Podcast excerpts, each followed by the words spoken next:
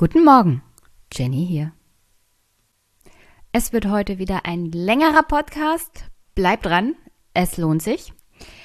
Denn wir hüpfen nochmal in den CDU-Parteitag. Ich war ja, danke nochmal an Stefan und Thilo, die mich eingeladen haben und sogar mit Hans durfte ich podcasten mit der Show. Das war wirklich sehr toll. Und ich freue mich immer, zu Gast zu sein im Aufwachen-Podcast. Da wurde der CDU-Parteitag zwar schon besprochen, aber der wirklich interessante Teil, der Teil, der die CDU auch demnächst stärker beschäftigen wird, und zwar die Rede vom CSU-Ministerpräsidenten, vom CSU-Vorsitzenden Markus Söder, die haben wir leider nicht geschafft, aber heute greife ich das auf und wir hören auch noch mal rein in den CSU-Parteitag im Oktober. Denn das, was Markus Söder bei der CDU erzählt hat, das hat er praktisch schon einmal gesagt und noch ein bisschen schärfer. Deswegen nehme ich mir ein bisschen die Rede vom Oktober von Markus Söder vor und nochmal die Rede von letzten Wochenende von Markus Söder auf dem CDU-Parteitag und natürlich eine spontane Reaktion von mir auch und eine Ausarbeitung von den spontanen Reaktionen der Presse auf die Wahl der Parteibasis der SPD bezüglich des neuen Führungsduos der SPD. Es wird heute lustig und es wird lang. Am Ende sogar noch ein Gespräch von mir mit einem anderen Podcaster zum Untersuchungsausschuss Berateraffäre. Podcast heißt der. Also der Untersuchungsausschuss zum Thema Uschi von der Leyen, die ja jetzt in Brüssel Chefin ist, was sie da so getrieben hat, was ihre mm, Leute so getrieben haben, die sie mitgebracht hat in das Bundesverteidigungsministerium, um alte Strukturen aufzubrechen, nur um dann seltsame Strukturen einzurichten, die der Privatwirtschaft von Vorteil waren. Äh, auch das Gespräch hört euch nachher an. Aber zuallererst an dieser Stelle möchte ich sagen, es ist der 1. Dezember, der erste Advent. Und ich hoffe, ihr hört den Audiophil-Podcast. Wenn nicht, ist der schwer zu empfehlen. Und wir hören mal da kurz rein, weil eine der Podcasterinnen, es ist ein Trio, Christiane, Danny und Joscha. Joscha kennt ihr, der macht Musik. Unter anderem macht er mein Intro, Outro, Trenner und alles Mögliche. Und wir haben da ein kleines Geheimprojekt. Freue ich mich jetzt schon drauf nächstes Jahr. Hoffe ich jedenfalls, dass wir das hinkriegen. Es ist jedenfalls arbeitsintensiv. So viel kann ich schon verraten. Jedenfalls, Christiane hat was in der letzten Folge mitgebracht als Interpretation und als Hausaufgabe. Ich habe meine Hausaufgaben schon erfüllt, aber hören wir erstmal rein noch auf etwas aufmerksam machen. Und zwar, habt ihr schon mal vom Podcast Rezension Adventskalender gehört? Hm. Letztens irgendwo bei Twitter ist das mal aufgetaucht. Genau, das hat letztes Jahr, ich glaube, der Daniel vom Spätfilm Podcast ins Leben gerufen. Ich kann mich aber auch irren. Und zwar hat diese Person, die das ins Leben gerufen hat, sich gedacht, Mensch, iTunes-Rezensionen bekommen wir alle irgendwie viel zu wenig, obwohl das doch relativ wichtig ist, um halt auch ein bisschen Aufmerksamkeit zu bekommen. Und er hat sich gesagt, an jedem Tag im Dezember bis zum 24. schreibt er für einen Lieblingspodcast eine Rezension bei iTunes. Und das hat er dann gemacht unter dem äh, Hashtag Post Podcast Rezension Adventskalender. Und dieses Jahr wollen wir dazu aufrufen, dass sich da ein paar mehr Leute dran beteiligen, um einfach ein bisschen Liebe in der Podcast-Welt ja, zu cool. verteilen. Und Schöne ich werde da auch mitmachen und an jedem Tag eine kleine Rezension schreiben zu einem meiner Lieblingspodcasts. Und das habe ich aufgegriffen und habe gleich mal am 1. Dezember heute eine Rezension für Audiophil geschrieben. Shame, shame, shame on me, dass ich das noch gar nicht gemacht hatte. Aber wenn ihr Hörerinnen und Hörer eines Podcasts seid und ein, über ein iTunes-Konto verfügt, bewertet und schreibt ruhig Rezensionen für die Podcasts, die ihr gerne hört. Das ist gut für die Podcasts und für die Podcaster. Erstmal ist es gut für die Podcasts, weil es auch hilft, dass man mehr Aufmerksamkeit bekommt. Also ich weiß zwar nicht, wie der Algorithmus von iTunes funktioniert, aber wenn du überhaupt keine Bewertungen hast, dann landest du irgendwo im Nirgendwo und das ist schlecht vor allem für die freien Podcaster. Es gibt ja viele Podcasts jetzt auch zunehmend von Medienhäusern und ja, die sind natürlich besser bewertet, kriegen mehr Aufmerksamkeit, mehr Hörer, das ist natürlich so. Aber ich finde gerade solche Projekte wie das von Christiane, Joscha und Danny sollte mehr gehört werden, weil es ist ein Podcast über Podcasts und das Podcasten und zwar aus der Sicht der Hörer. Und um ehrlich zu sein, einen besseren Podcast dieser Art habe ich zu diesem Thema noch nicht gefunden. Er ist locker, flockig, ehrlich, auch ein bisschen länger, das ist in Ordnung. Und nicht so, naja, nicht so verkrampft wie manch ein Podcast über Podcasts. Zum Beispiel von den großen Medienhäusern, die dann eher so auf Kürze getrimmt sind und von Medienschaffenden selber gemacht werden, Journalisten, und die bewerten Podcasts anders als die Hörer. Und deswegen hört euch ruhig den Audiophil Podcast an. Sehr gut und bewertet eure Podcasts, die ihr gerne hört. Ich mache jedenfalls mit und danke an Christiane für diese tolle Info und dieses tolle Projekt.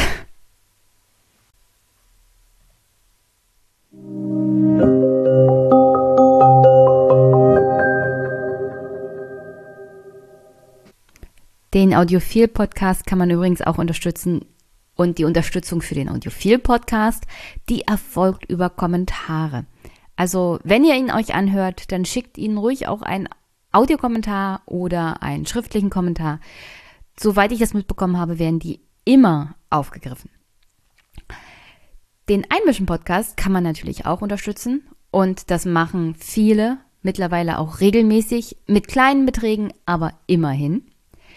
Und da der Monat vorbei ist, könnt ihr jetzt sagen, wenn ihr ihn unterstützt habt, so wie Stephen Colbert es mal gesagt hat.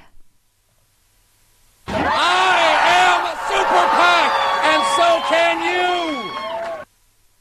Ja, ihr seid Teil des Superpacks und wenn du noch nicht Teil davon bist, du kannst es werden. Wenn ihr im laufenden Monat mich finanziell unterstützt, indem ihr mir was überweist, PayPal, oder normales Spendenkonto oder mir was von meiner Amazon-Wunschliste schickt, wie zum Beispiel die Tanja es regelmäßig macht, danke auf alle Fälle, dann könnt ihr Teil des Superpacks werden. Und diesen Monat mit dabei wieder Tanja, danke für die zwei Flaschen Glitzer Berliner Luft und nachträglich auch danke für dieses wirklich horrormäßige Buch. Die unbewohnbare Erde. Ich habe rausbekommen, Tanja hatte es mir geschickt. Danke auf alle Fälle, Tanja. Die zwei Flaschen Glitzer Berliner Luft werden ordnungsgemäß vernichtet auf, der, auf dem Chaos Communication Club. Bei dem Treffen mit den Podcasterinnen. Ich freue mich schon riesig drauf. Danke. Wir werden auf dich anstoßen. Dann natürlich diesen Monat wie immer mit dabei Harald, Taya und Ui. Euer Beitrag ist regelmäßig im Einsatz. Also wirklich diese Mikrofone von Rode Wireless Go. Ein, wirklich eine geniale Erfindung. Herzlichen Dank. Ich denke immer an euch und eure Spende sozusagen in dieser Sachform, weil sie ist wirklich regelmäßig, regelmäßig im Einsatz. Danke auch an Andreas für 15 Euro Spende. Danke an Marcel, Adam, Kolja, 6,66 Euro, regelmäßig dabei, regelmäßig Teil des Superpacks. Danke an Andreas und Steffen, ebenfalls monatliche Spender. Frank, Ole hat dieses Mal 45 Euro gespendet. Herzlichen Dank, Ole. Das ist praktisch sofort eingeflossen in die Reisekosten zum CDU-Parteitag, auch wenn ich an dem Tag gesundheitlich angegriffen war. Dank dir und deiner Spende konnte ich hin und zurück fahren, diesmal sogar mit öffentlichen Verkehrsmitteln. Und in dem Fall habe ich den Zug genommen. Nicht nur, weil es für die Umwelt besser ist, sondern weil es tatsächlich erstmalig das einzigste Verkehrsmittel ist, das schneller war als das Auto. es war nicht nur günstiger, sondern auch schneller. Also wenn ich mit Auto zum Leipziger Parteitag gefahren wäre, wäre ich bei weitem nicht so schnell gewesen, als wenn ich den Zug genommen hätte. Und das kommt tatsächlich in der südbrandenburgischen Region, in der ich lebe, nicht allzu häufig vor. Ich bin in den Zug gestiegen, einmal umgestiegen und war sofort an der Leipziger Messe, bin hingelaufen, einfach genial. In dem Fall wirklich herzlichen Dank an die Deutsche Bahn. Es hat alles geklappt. Es war super schnell und unkompliziert. Ich weiß, das kommt nicht häufig vor und deswegen muss ich es wenigstens einmal erwähnen. Auf alle Fälle danke, Ole, für deinen Beitrag. Er ist gut angelegt gewesen. Hörst du heute übrigens noch. Danke auch an Andreas, Robert, Jens, Marc, Grüße nach Dublin zurück. 20 Euro.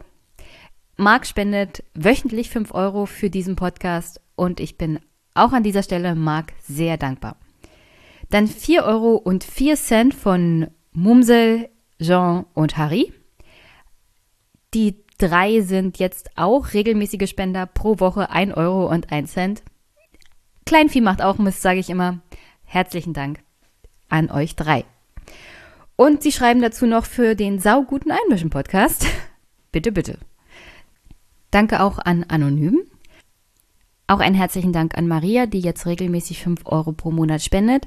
Und sie hat geschrieben, Nachdem ich dich schon so lange höre, kommt jetzt die monatliche Unterstützung Lieblingspodcasterin noch vor Aufwachen Grüße aus Dresden. Grüße zurück nach Dresden. Ich sag's ja, ein internationaler Podcast, dieser Einmischen Podcast. Dublin, Dresden, alles mit dabei. Herzlichen Dank, Maria. Mein Dauerspender der ersten Stunde, Carsten, darf ich natürlich an dieser Stelle nicht vergessen. Und Carsten, ich werde heute auch deinen Kommentar aufgreifen, den du mir per E-Mail geschickt hast. Ich habe mitbekommen, das Thema Paragraph 51 AO und die Entziehung aufgrund von Verfassungsschutzberichten ist doch sehr kontrovers aufgegriffen worden. Danke auf alle Fälle, Carsten. Dirk hat ganze 75 Euro gespendet und hat nur geschrieben, Podcast, danke. Ich habe mich zu bedanken, Dirk. Diese Unterstützung ist natürlich genial. Es ist nicht im Bereich von Aufwachen-Podcast, aber ich arbeite dran. Ich bin jedenfalls dankbar über jede größere Spende und größer heißt bei mir schon über 20 Euro. Danke, Dirk. Und dann natürlich danke an Christoph für 10 Euro und auch Christoph bedankt sich für den Podcast. Ich habe zu danken. Und an der Stelle möchte ich etwas aufgreifen, was auch im Audio viel besprochen wurde. Sie haben mit einem Podcaster unter anderem gesprochen und zwar fast, fast zwei Stunden, glaube ich. Und da ging es darum, warum Podcaster immer sagen, ich mache ja den Podcast für mich. Und in dem Sinne habe ich das auch immer gesagt und muss das dann ein bisschen, also nachdem ich das gehört habe im Audiophil, ein bisschen korrigieren. Denn natürlich ist der Podcast nicht nur für mich, ja. Der ist auch für euch Hörer.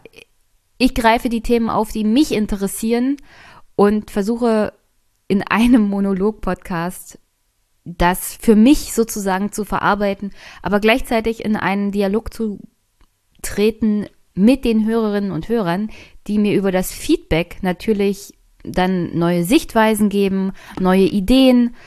Und deswegen, natürlich ist dieser Podcast nicht nur für mich, der ist auch für euch. Und wenn ihr mich unterstützt auf die eine oder andere Weise, zeigt es mir auch, dass der Podcast naja, gewertschätzt wird.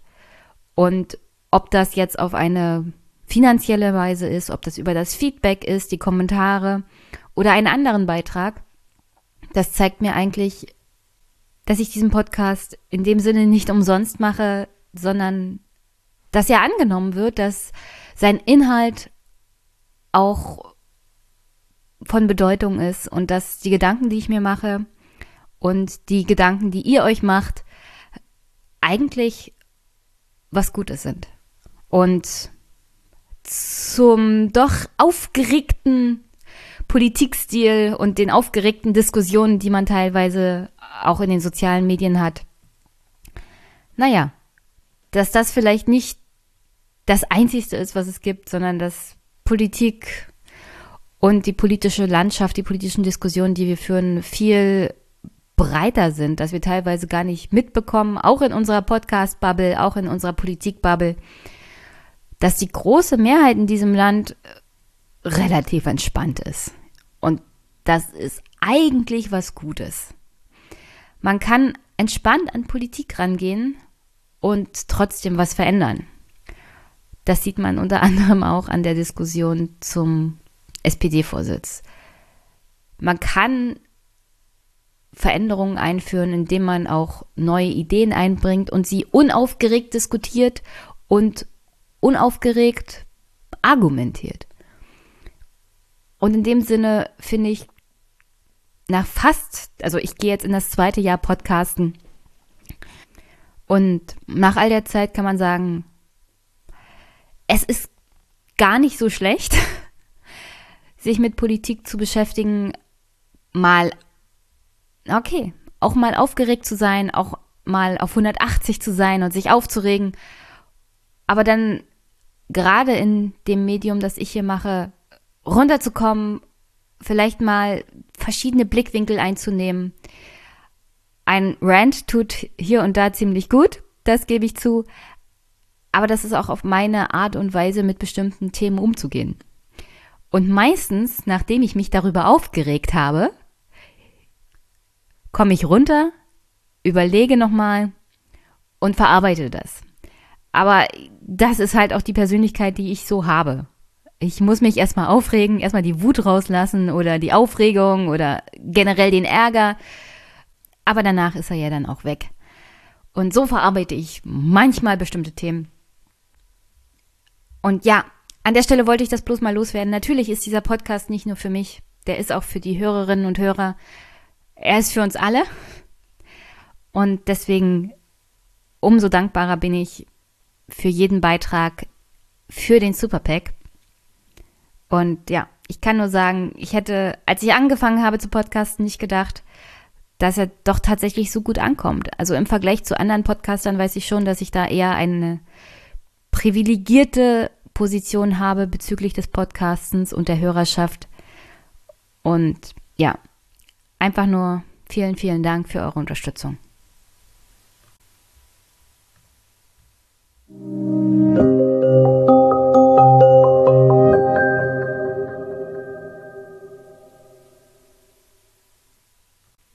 Wofür ich auch dankbar bin, sind die Kommentare und Feedbacks, die ihr mir immer gebt. Unter anderem hat Ernst geschrieben, Bolivien super interessant und hat noch verschiedene Links dazu gepackt. Ich werde ihn in die Shownotes packen. Ernst.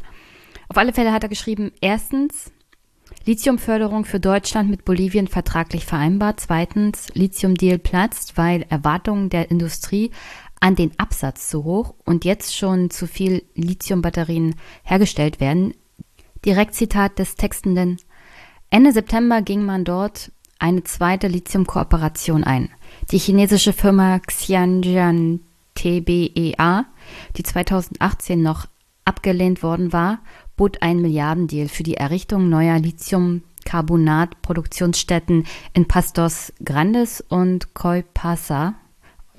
Entschuldigung für die Aussprache an der Stelle. Mit einer Investitionshöhe von 2,4 Milliarden US-Dollar. Chinas Bedarf soll 2025 bei 800.000 Tonnen jährlich liegen. Das Projekt umfasst den Bau von fünf Anlagen, in denen 146.000 Tonnen pro Jahr hergestellt werden. Durch den langen Prozess der Gewinnung und der weiteren Raffinierung rechnet man mit einem Markteintritt des bolivianischen Lithiums in 2022. Das wird sich nun infolge des Putsches verzögern. Kurz vorher, am 28. Oktober, wurde das deutsch-bolivianische Joint Venture zwischen ACISA und YLB offiziell in den bolivianischen Handelsregistern eingetragen. Eine Woche später, kurz vor dem Putsch, kündigte Morales den Vertrag per Dekret. Jedoch bestehe der Vertrag weiterhin, sagte ACISA Geschäftsführer Wolfgang Sputz diese Woche. Denn das Joint Venture könnte rechtlich nur durch beide Partner per Gesellschafterbeschluss aufgehoben werden. Offizielle Ansprechpartner habe man bisher nicht erreichen können. Es bleibt also unklar, wie die Zukunft des bolivianischen Lithiums aussieht. Nach dem Putsch sind die Uhren zurückgestellt. Bolivien scheint wieder zu einem jener lateinamerikanischen Länder zu werden, deren Los sich nicht am eigenen, sondern am politischen und ökonomischen Interesse der Vereinigten Staaten entscheide. Eine Chance, sich eigenständig auf dem Lithiummarkt zu etablieren, hatte es aber wohl nie. Und damit endet das Zitat aus dem Bericht. Aber Ernst kommentiert noch weiter. Also wird die von dir beanstandete FAZ-Berichterstattung, wirtschaftsnahe Zeitung, an der Erwartung der Industrie, VW tönt ja jetzt mega Richtung Elektroauto, ausgerichtet gewesen sein. Nach dem Putsch das Lithium billiger zu bekommen als unter Morales, weil ja der Preis Anfang 2019 zusammengebrochen ist. Ob es einen weiteren Zusammenhang gibt? Fragezeichen. Der Abschluss mit den Chinesen, die Kündigung des Vertrages mit den Deutschen und der Putsch liegen sehr nah zusammen. Connecting the dots. Punkt, Punkt, Punkt. ähm, ja, eine Beteiligung der USA bei diesem Ganzen kann man nicht ausschließen. Alleine die Verbindung der amerikanischen Evangelikalen zu den bolivianischen Evangelikalen. Es gibt so eine Art Ausstrahlung auf alle Fälle auf den lateinamerikanischen Kontinent. Das hatte ich, glaube ich, schon in der Folge zu Bolivien unter anderem auch mit Anton besprochen. Also auf alle Fälle dieser Missionierungsgedanke ist gerade bei den Evangelikalen, glaube ich, vor allem in den letzten Jahren extremst ausgeprägt. Und wie gesagt, das strahlt definitiv aus. In dem Sinne gibt es auf alle Fälle eine Rolle der USA bei dem ganzen Thema. Ich möchte jetzt nicht zu weit in die Verschwörungstheorie-Ecke gehen. Aber es gibt auch Berichterstattungen bezüglich dieser Wahlmanipulation und es gibt auch Medien und Podcasts, die vermuten, dass es da eine Verbindung auch zu CIA gibt also die Amerikaner sind vor allem, was Lateinamerika angeht, ja nie zimperlich gewesen, sich einfach mal in diese Wahlen einzumischen. Was ich sehr interessant finde, weil wir haben ja aktuell seit, äh, praktisch seit der Wahl von Donald Trump diese große, große Aufregung, wie können die Russen es wagen, sich bei uns einzumischen? Und das finde ich wirklich fast erschreckend, wie wenig selbstreflektiert da auch die Demokraten sind. Bezüglich des Einmischens in Wahlen anderer souveräner Länder durch die USA. Sie mischen sich überall ein. Aber wer, wer, es ist auch nur der Hauch einer Manipulation von anderen bei ihren Wahlen zu sehen. Dann drehen sie völlig am Rad.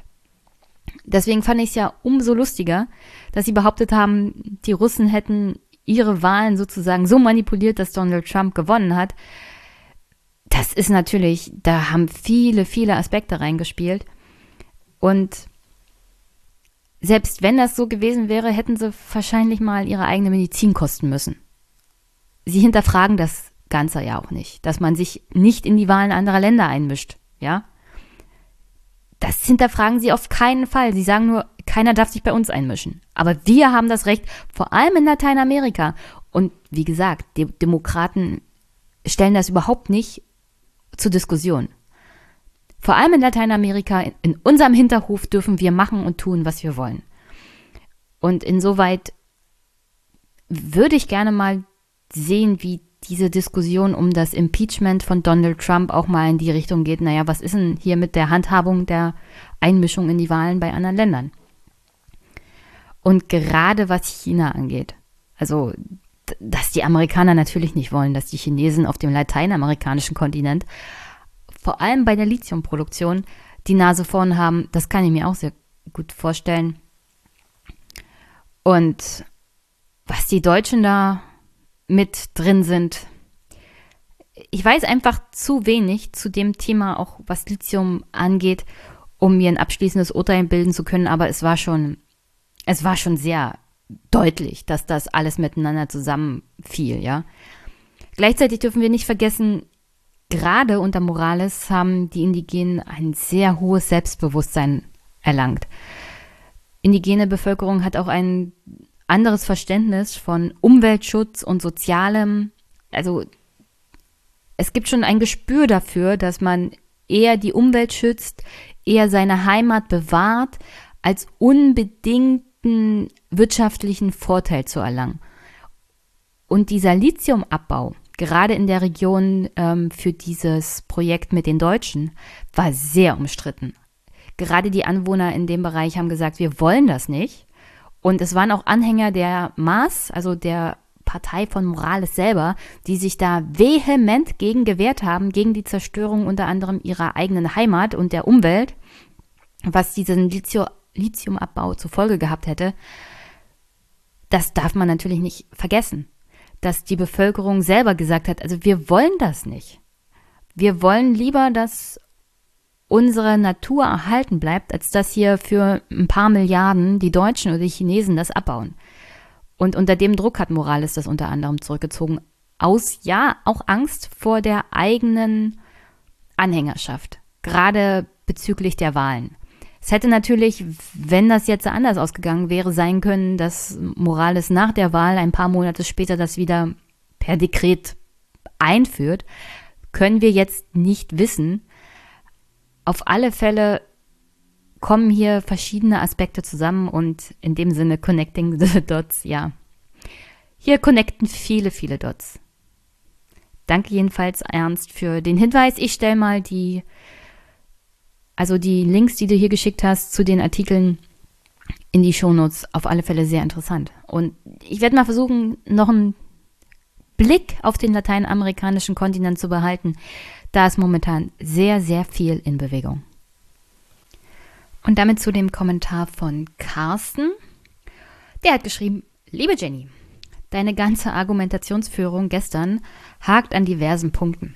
Er meint also die Folge zum Thema Gemeinnützigkeit und Entzug von Gemeinnützigkeit wegen Beobachtung durch den Verfassungsschutz. Zum einen hast du eine völlig falsche Vorstellung davon, was unsere drei Dienste wirklich tun. Den, auf den du dich beziehst, zudem sagt Dennis Yücel, dass er derzeit der gefährlichste Dienst für den Erhalt der Demokratie in Deutschland ist. Dem ist nichts hinzuzufügen. Zum anderen gab es mal eine Politikergeneration in Deutschland, die wusste, wie fatal die Entscheidung des Finanzamtes in Berlin für das internationale Ansehen von Deutschland ist vor dem besonderen Hintergrund der deutschen Geschichte. Oder anders formuliert, zu Zeiten von Brandt und Schmidt wäre es zu so einer Entscheidung niemals gekommen. Erst mit Helmut Kohl und der Gnade der späten Geburt ist das anders geworden.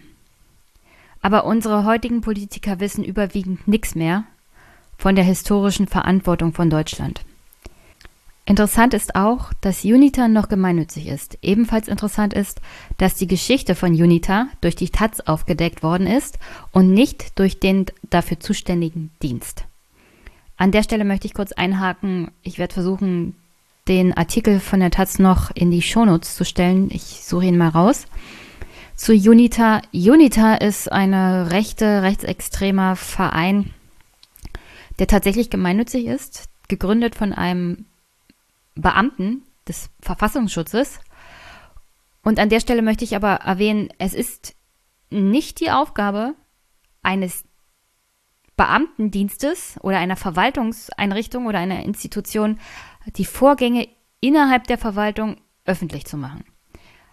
Erstmal muss man ja davon ausgehen, dass wirklich jeder Beamte seinen Dienstherrn darüber informiert, was er privat so treibt. Und in diesem Fall ist es so, dass tatsächlich der Verfassungsschutz wohl nach einer Weile wusste, wer Unita gegründet hat und Carsten, du gehst davon aus, dass das intern irgendwie keine Bedeutung hat. Also wenn intern in einer Verwaltung irgendwelche Untersuchungen laufen oder Dienstaufsichtsverfahren oder der Beamte hinterfragt wird bezüglich seiner privaten Tätigkeit, zum Beispiel bei einem gemeinnützigen Verein, den er gegründet hat, dann wird das natürlich nicht durch eine Pressemitteilung an die Öffentlichkeit gegeben. Also ich selbst in der Privatwirtschaft, wie stellst du dir denn das vor? Das würde doch keiner tun. Und ein, eine Verwaltung schon gar nicht. Aus verschiedenen Gründen.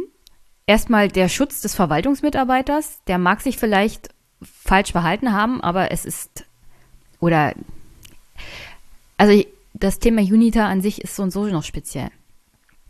Aber es ist wirklich nicht die Aufgabe des Arbeitgebers, jetzt an das schwarze Brett zu hängen, dieser Verwaltungsmitarbeiter ist Gründer einer rechtsextremen Vereinigung. Das ist bei weitem nicht die Aufgabe, das öffentlich zu machen. Die Aufgabe der Verwaltung ist es, dafür zu sorgen, dass intern das geregelt wird, dass er vielleicht entlassen wird oder in eine andere Dienststelle versetzt wird, dass es jedenfalls Konsequenzen gibt. Aber es ist natürlich nicht die Aufgabe des Verfassungsschutzes, das medial großartig bekannt zu machen, mal abgesehen davon, dass das keiner machen würde, weil man natürlich den Schaden für die jeweilige Dienststelle auch nicht will. Also das auf der einen Seite. In dem Sinne hat die Taz natürlich auch nur Rückgriffe, vielleicht durch Informanten innerhalb des Verfassungsschutzes gehabt, die selber schon über die Vorgänge wussten. Ja, also auch die Taz hat ja nur Sachen bekannt gegeben, die innerhalb des Verfassungsschutzes in dem Sinne schon bekannt waren. Das ist die Aufgabe der Presse natürlich, solche Vorgänge öffentlich zu machen und publik zu machen, damit man das auch sehen kann und sich informieren kann und dass auch die Bürger informiert sind. Aber es ist natürlich nicht zwangsweise die Aufgabe der Verwaltung, das zu tun. Also du, man kann, man kann solche Ansprüche nicht an eine Exekutive stellen.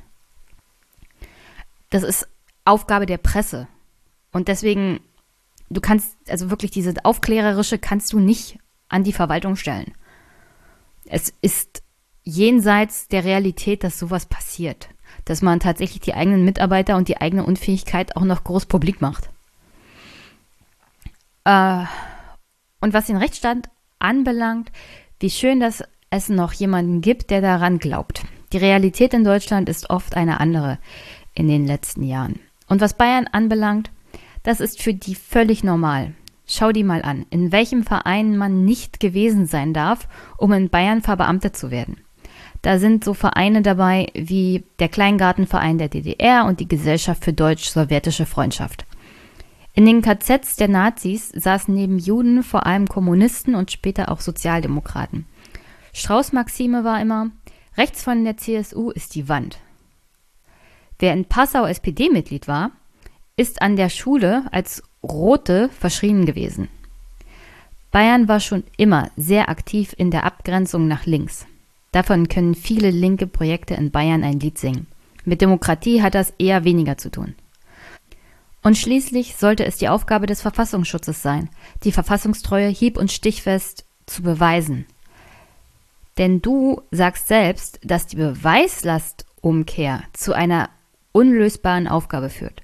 Bodo Ramelow ist auch vom Verfassungsschutz überwacht worden. Der war nie in der kommunistischen Plattform.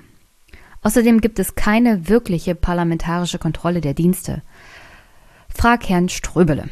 Der kann dir da Geschichten erzählen, da greift man sich an den Kopf. Das gilt übrigens für den dritten Dienst im Bunde ganz genauso. Der CCC hat mal in einer szenarischen Lesung dargestellt, wie sich dieser im Untersuchungsausschuss zur NSA-Affäre verhalten hat. Das sind alles höchst undemokratische Institutionen. Die Nähe selbiger zu rechten Positionen ist auch kein Wunder. Die Dienste sind von Beginn an mit Nazi-Leuten aufgebaut und der ehemalige Oberhirte ist jetzt in der Werteunion und vertritt eher AfD-Positionen. Keine weiteren Fragen, Euer Ehren. Das Problem einer Ausbildung als Beamtin in Deutschland ist ein ähnliches wie früher mit dem Staatsbürgerunterricht in der DDR. Man erfährt, wie es angeblich sein sollte, aber nicht, wie es wirklich ist. Wenn dich Quellen interessieren, müsste ich raussuchen. Grüße, Carsten. Danke für den Kommentar, Carsten. Ähm, ich habe darauf hingewiesen, dass ich nicht im Verfassungsschutz arbeite. Ich bin Finanzbeamtin. Ich habe mich als Vertreterin der Verwaltung und Exekutive an die Gesetze zu halten, die ich habe. Ich habe mir auch noch mal die Geschichte von Paragraph 51 sozusagen rausgesucht. Dieser Paragraph 51 Absatz 3 ist relativ jung. Die Gesetzesänderung ist von 2013. Das heißt, dass mit den Aufführen als extremistische Vereinigung in einem Landesverfassungsbericht, dass man dann sofort seine Gemeinnützigkeit verliert, ist halt noch nicht so alt. Ich müsste jetzt, das habe ich leider nicht rausgefunden, ich weiß die Motivation dahinter nicht so richtig, warum das so eingeführt wurde und wie die Gesetzeslage zuvor war. Aber ich kann mir vorstellen, dass es ähnlich war. Und ich kann mir auch vorstellen, dass im Rahmen des Aufkommens unter anderem von extremistischen Vereinen im Bereich von Islamismus, ich hoffe, das ist der richtige Begriff, das einfach so aufgeführt wurde, weil bestimmte Vereine unter anderem nur in einigen Landesverfassungsberichten auftauchen und in anderen nicht. Da komme ich nachher zu Matthias auch nochmal zu. An sich finde ich die Variante nicht schlecht. So generell. Ein extremistischer Verein hat einfach kein Recht darauf, auch noch staatlich gefördert zu werden. Das ist einfach nicht im Sinn und Zweck einer wehrhaften Demokratie. Und da würde ich mich auch gerne weiterhin mit dir streiten, dass das von einem Verfassungsschutz wie zum Beispiel Bayern, vor allem im Bereich von linker ehrenamtlicher Tätigkeit, dann eher äh, unschön bewertet wird, sagen wir es mal so. Das will ich ja gar nicht bestreiten und das habe ich auch nicht bestritten. Und dass der Verfassungsschutz an sich auch kritisch zu bewerten ist, das ist mir auch klar. Aber hier wird viel durcheinander gebracht, teilweise von Sachen, die die Demokratie, wie wir sie haben, gar nicht hergeben und das Funktionieren der Verwaltung auch nicht. Ich als Mensch habe eine bestimmte Meinung zu dem Vorgang. Ich finde es nicht gut. Ich weiß ganz genau, wie der Verfassungsschutz in Bayern agiert und wie eingeschränkt der Sachen beurteilt. Ich hatte auch eine Folge zum Thema Verfassungsschutz mit Maßen, wo ich auch selber nochmal die Geschichte und den Aufbau vom Verfassungsschutz generell durch ehemalige Nazi-Leute verarbeitet habe, beziehungsweise nacherzählt habe, was das teilweise auch auf Bundesebene für Vorsitzende waren mit Landesverrat und, und Nazi-Vergangenheit und, und Skandalen, häuslicher Gewalt und und Korruption. Also das ist ein Laden, den müsste man eigentlich von Grund auf neu aufbauen. Das ändert aber nichts an der Tatsache, dass mir das Parlament, der Gesetzgeber, eine bestimmte Handhabe bezüglich Gemeinnützigkeit gegeben hat, an der ich auch nicht vorbei zu diskutieren habe. Und in meiner Rolle als Beamtin habe ich dem Gesetz zu folgen. Und das Gesetz gibt mir die Legislative. Ich bin die Exekutive. Also das Prinzip von Gewaltenteilung und von der Trennung einer persönlichen politischen Einstellung oder Einschätzung von zum Beispiel dem Verfassungsdienst durch mich und dem, was ich aber in meiner Funktion als Beamtin oder als Finanzbeamtin zu tun habe. Damit nicht gerade der Gedanke aufkommt, dass die Verwaltung willkürlich agiert. Das ist ja der Sinn und Zweck. Bürger müssen Vertrauen in die Exekutive auch haben. Sie müssen Vertrauen darin haben, dass die Gesetze, die die Abgeordneten, die sie gewählt haben, im Parlament erlassen, auch umgesetzt werden. Alles andere würde zu einem tiefen Misstrauen gegenüber dem Parlament und seinem Funktionieren führen und generell auch zum Funktionieren gegenüber der Exekutive und der Verwaltung. Also, es ist nicht meine Aufgabe, den Sinn oder Unsinn von diesen Gesetzen während meiner Ausübung meines Jobs zu hinterfragen. Ich kann mir meinen Teil denken, ich habe ihn aber trotzdem umzusetzen. Und jetzt kann jemand kommen und sagen, ja, das ist so diese typische äh, Gefolgschaftsmentalität und so. Klar, diese, diese Mitläuferschaftsgefahr besteht immer. Aber um ehrlich zu sein, das ist jetzt bei Paragraph 51 AO nichts, was ich noch tiefgründig schlecht finde. Ganz im Gegenteil, ich verstehe den Sinn und Zweck dahinter und ich sehe den Ansatz der wehrhaften Demokratie auch. Es ist nichts, was ich grundsätzlich als antidemokratisch sehe. Und in dem Sinne, kann, äh, du kannst mich gerne kritisieren, Carsten. Aber es ist nicht meine Aufgabe oder auch nicht die Aufgabe meiner Kolleginnen und Kollegen, die Rolle des Verfassungsschutzes dabei zu hinterfragen. Es ist unsere Aufgabe, uns darauf zu verlassen, dass der Verfassungsschutz ordnungsgemäß seinen Job tut.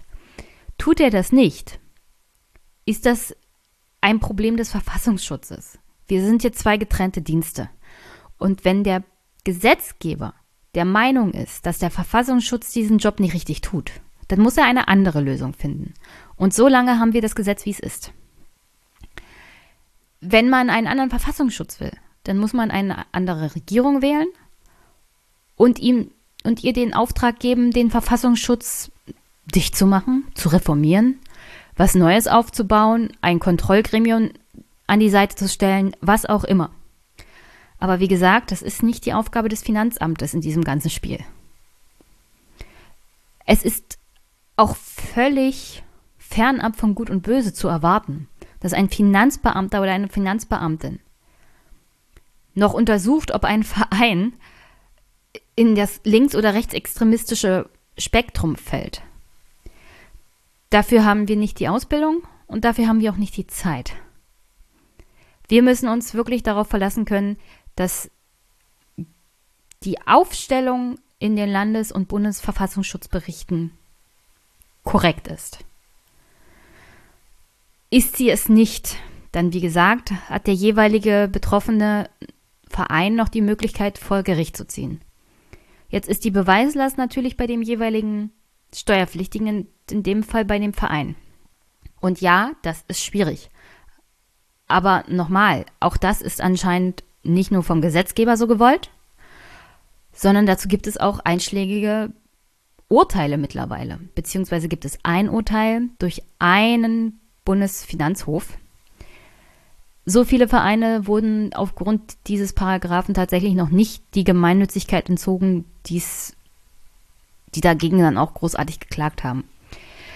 Ich bin mal gespannt. Ich bin mir ziemlich sicher, dass die Vereinigung der Verfolgten des Nazi-Regimes dagegen auch gerichtlich vorgehen werden. Und deswegen an der Stelle nochmal, als Finanzbeamte nehmen wir uns natürlich auch solche Urteile vor. Die sind dann für solche Entscheidungen wie Entzug der Gemeinnützigkeit aufgrund bestimmter Paragraphen dann auch in die Abwägung zum Beispiel einzubeziehen. Weil der Matthias, äh, wie gesagt, auch bei Twitter gemeint hat, dass man wenigstens zwei Verfassungsschutzberichte rannehmen müsste oder so. Vielleicht wird bei diesem Verein, bei diesem Gerichtsverfahren dann nochmal mehr Handhabe herangezogen. Kann ich jetzt nicht sagen. Das ist jetzt wirklich die Sache von den Gerichten.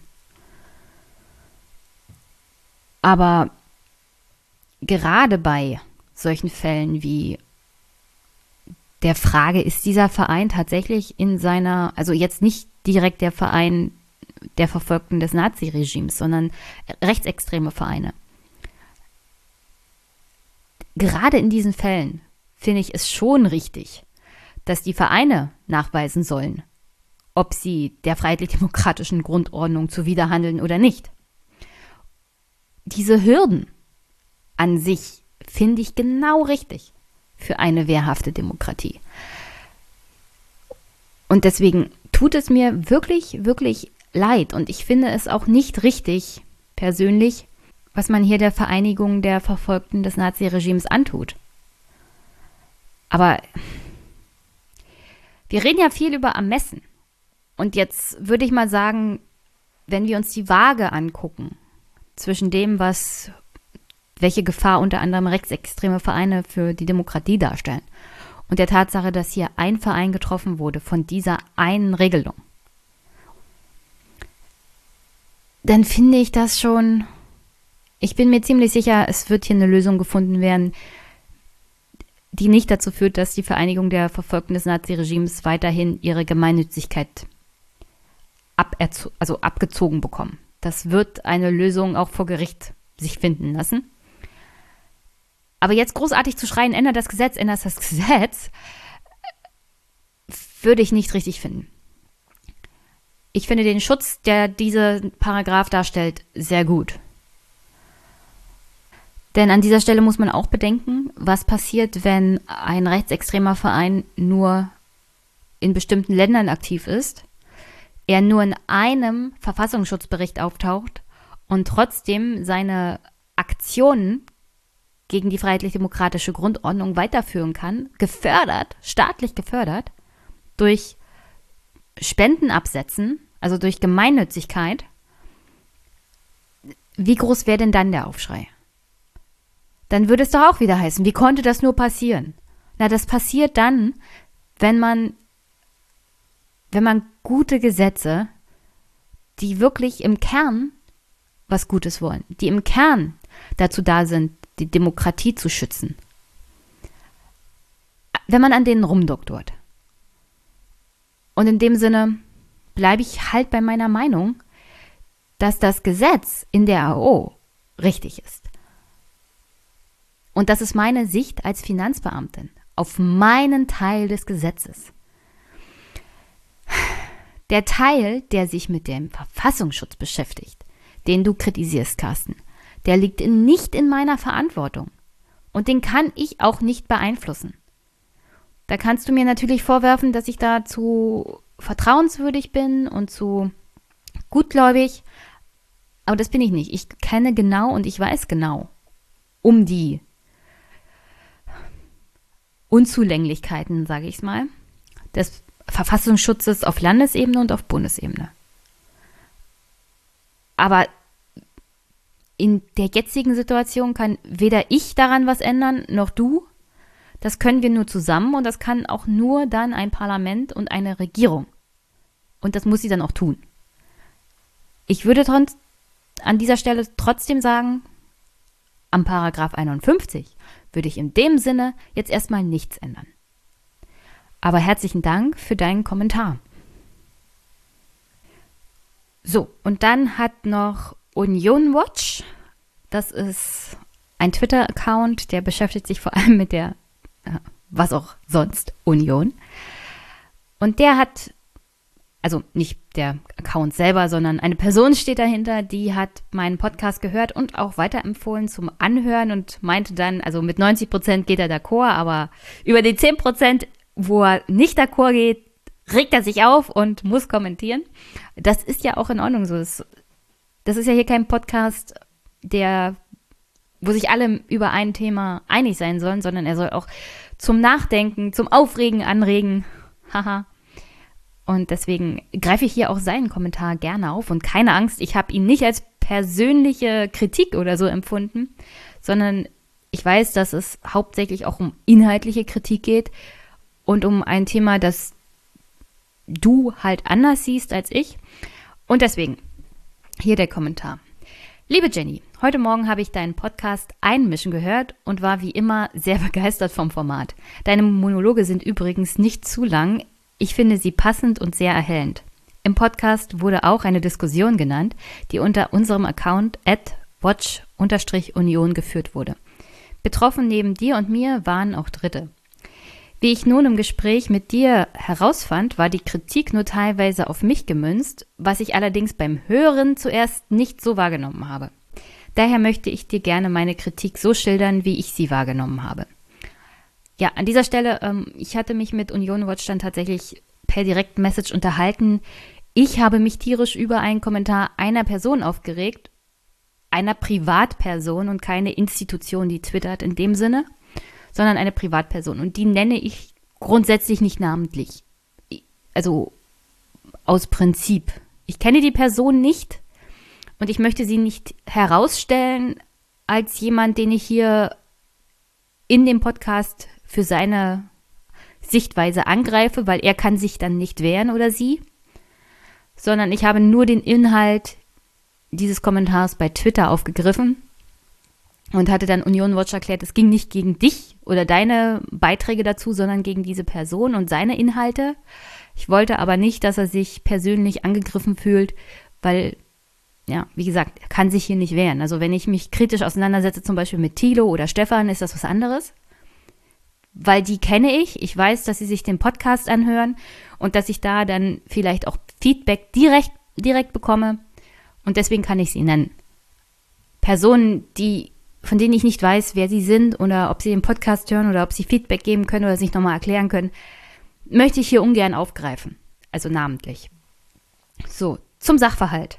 Am Wochenende kam heraus, dass den VVN, BDA, Vereinigung der Verfolgten des Naziregimes, Bund der Antifaschistinnen und Antifaschisten, die Gemeinnützigkeit entzogen wurde. Dies geschah deshalb, weil der Verfassungsschutz Bayern den VVN BDA als linksextremistisch beeinflusst in einem Jahresbericht seit längerer Zeit erwähnt.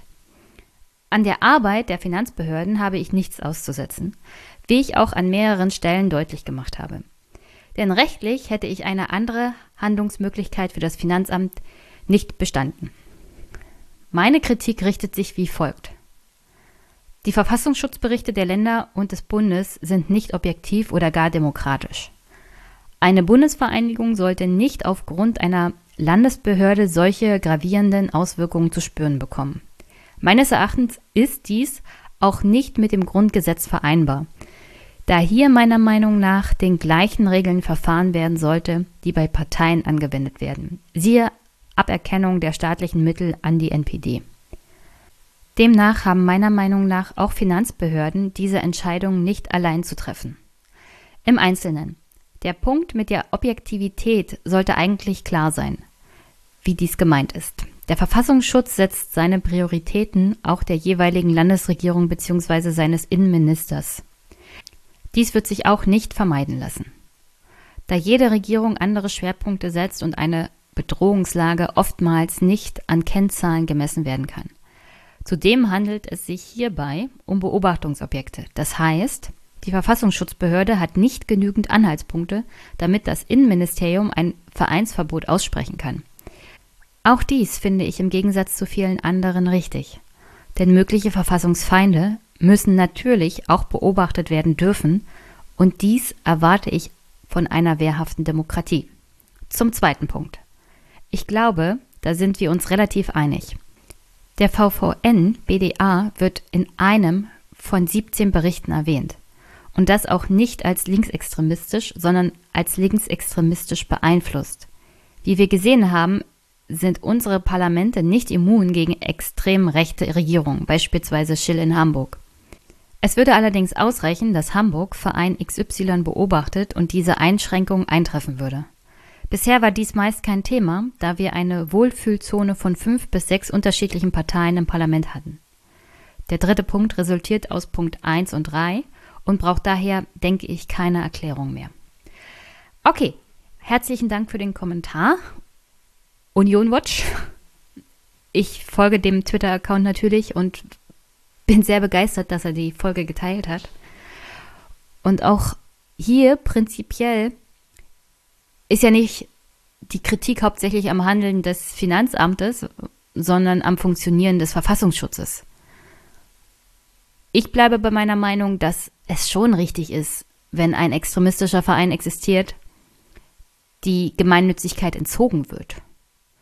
Es muss natürlich ein nachweislich extremistischer Verein sein und ich muss mich darauf verlassen, dass die beurteilende Stelle, in diesem Fall ist es nun mal der Verfassungsschutz, den wir haben, seinen Job richtig macht und das nicht in irgendeiner Art und Weise politisch beeinflusst ist.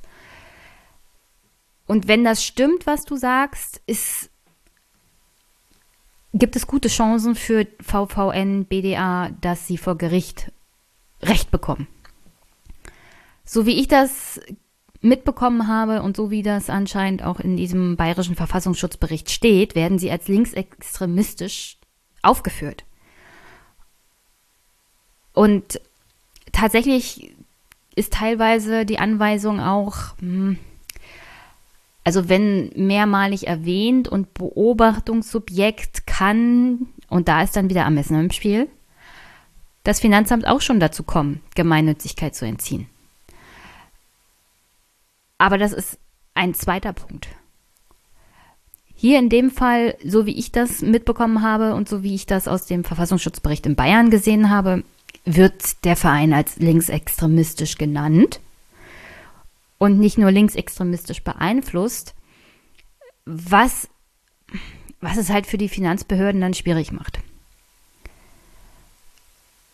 Aber auch für den Fall, wie gesagt, gibt das Gesetz das tatsächlich her, dass Ermessensspielraum vorhanden ist in Verfassungsschutzberichten, wo ein Verein dann nur als extremistisch beeinflusst oder beobachtet.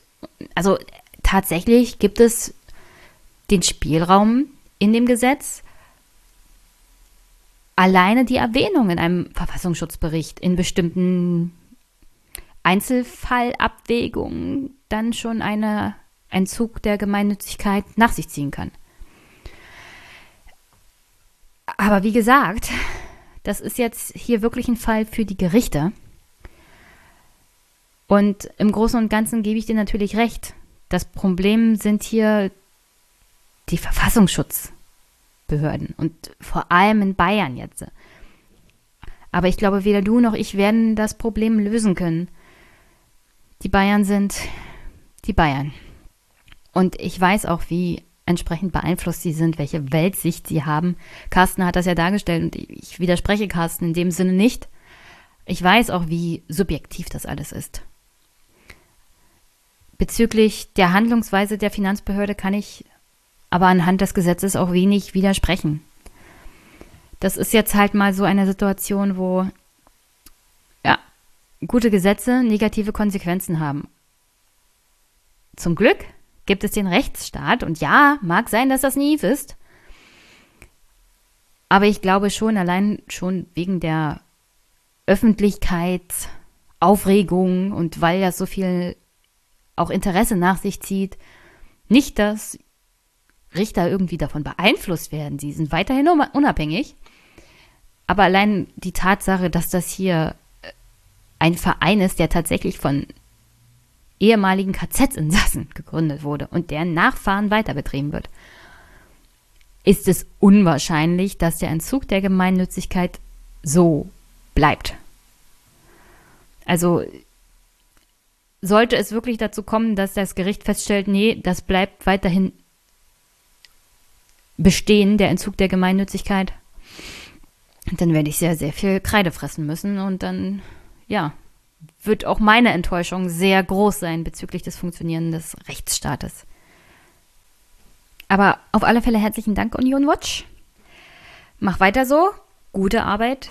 Und danke, dass du den Podcast hörst. Ich hoffe, du hast weiterhin viel Spaß dabei und empfiehlst ihn weiter. Und gibst mir weiter gutes Feedback, weil war sehr interessant, sich mit dir auf Twitter auch zu dem Thema zu unterhalten. Also ich lerne auch immer wieder was Neues. Dankeschön.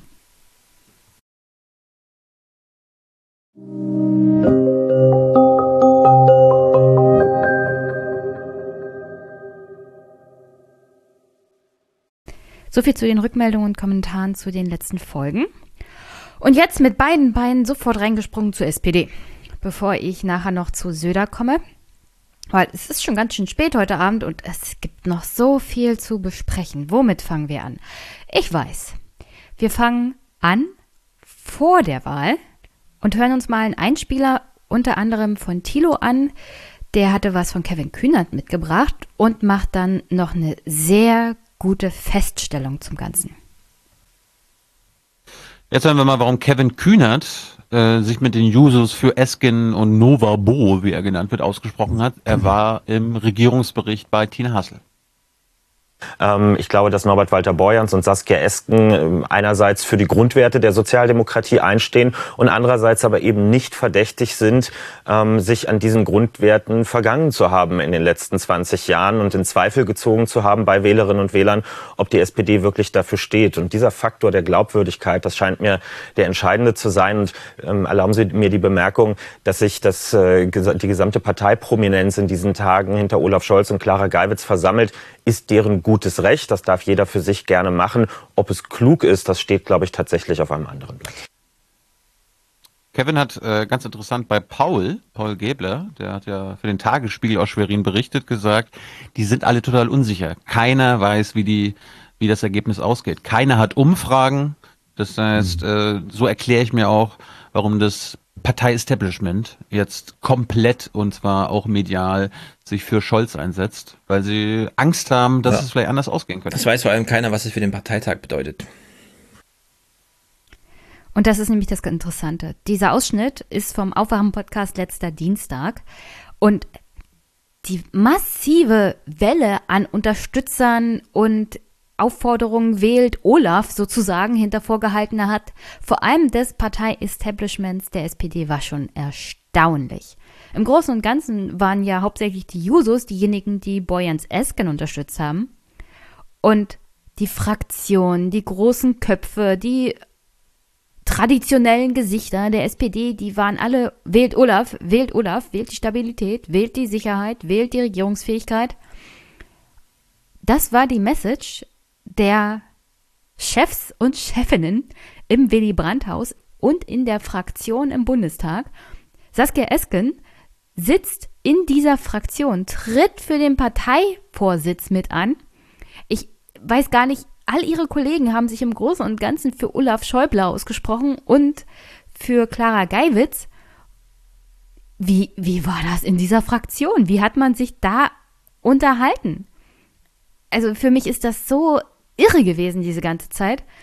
Und ja, diese massive Welle der Werbung zeigt vor allem zwei Sachen. Erstmal, wie Thilo ja festgehalten hat, sie hatten keine Ahnung, wie es ausgeht. Ich glaube, das ist das erste Mal, dass ihnen der Arsch wirklich auf Grundeis ging, weil sie wussten, wenn wir jetzt nicht massiv Werbung machen, könnte das schiefgehen. Und das lag hauptsächlich zweitens daran, dass Olaf ein absolut katastrophaler Kandidat war. Und zwar von vornherein. Er hat in den letzten Jahren immer massive Probleme gehabt, sich auf Parteitagen wählen zu lassen. Als Generalsekretär oder als Stellvertreter. Er hatte immer ein grundsätzlich sehr, sehr schlechtes Ergebnis und das waren die Delegierten. Jetzt sollten die Mitglieder wählen und ich muss jetzt nicht nochmal alles aufzählen, was die SPD-Basis in den letzten Jahren so mitgemacht hat. Unter anderem nochmal, bitte, wir gehen in die GroKo, okay, aber eigentlich wollen wir nicht wirklich. Und jetzt Olaf Schäuble als Parteivorsitzenden dahinzustellen.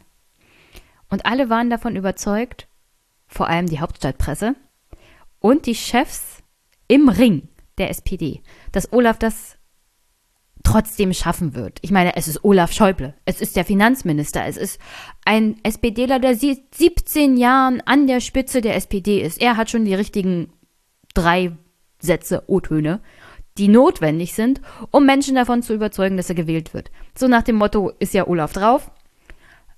Ich bin Olaf Schäuble. Eigentlich Scholz, aber ihr wisst, was ich meine. Ich habe die richtigen Antworten, vertrauen Sie mir, hinterfragen Sie mich nicht, diskutieren Sie nicht mit mir, ich weiß schon, was beim Regieren wichtig ist. Ideen, Esprit, all das hat Olaf nicht. Er hat, er hat keine Vision. Der Mann ist, glaube ich, geboren worden ohne Vision. Der ist ein gelernter Parteisoldat. Und dass das in der aktuellen Situation der SPD nun absolut gar nicht mehr ankam, wundert mich jetzt nicht wirklich. Denn Kommen wir zur Verkündung des Ergebnisses. An dieser Stelle wisst ihr wahrscheinlich alle, dass Olaf Schäuble und Clara Geiwitz es nicht geschafft haben, sondern dass Walter Boyens und Frau Esken es geschafft haben. Sie sind diejenigen, die die Basis als neue Parteivorsitzende sozusagen auf dem Parteitag gewählt sehen will. Und am Samstagabend kam es dann halt zu dieser Verkündigung. Und da hören wir jetzt mal rein, weil das war, also es, ihr müsst es euch auch angucken im Video. Es ist wieder einer dieser Fälle, wo ich sage, ich hätte so gerne Video. Ich muss mich mal da hinsetzen und das machen. Wenigstens, um es kurz anhand der Bilder zu analysieren. Aber dafür gibt es ja zum Glück auch den Aufwachen-Podcast. Es ist einfach erstaunlich, sich das anzugucken. Aber hören wir mal rein. Ja, an der Stelle müssen wir aufhören, denn wir sehen Lars Klingbeil und die kommissarische Parteivorsitzende Malu Dreyer und Dietmar Nitan ganz rechts. Und jetzt geht's los.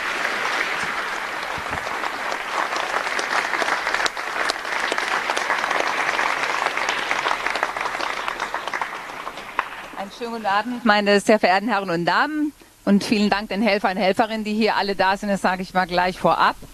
Ich darf Ihnen das Ergebnis unserer Mitgliederbefragung verkünden. Stimmberechtigte Mitglieder sind 425.630.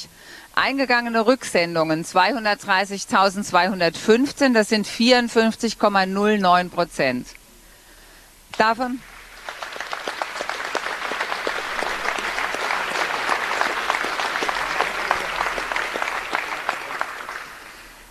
Davon konnten wegen der Nichterfüllung der Kriterien für eine ordnungsgemäße Stimmabgabe nicht berücksichtigt werden 13.040 Einsendungen. Insgesamt wurden 217.175 zulässige Stimmen abgegeben. Davon waren 454 Stimmen ungültig. Die Gesamtzahl der gültigen Stimmen beträgt somit 216.721. Es gab 3.480 Enthaltungen. Auf Clara Geiwitz und Olaf Scholz entfielen 98.246 Stimmen. Das sind 45,33 Prozent.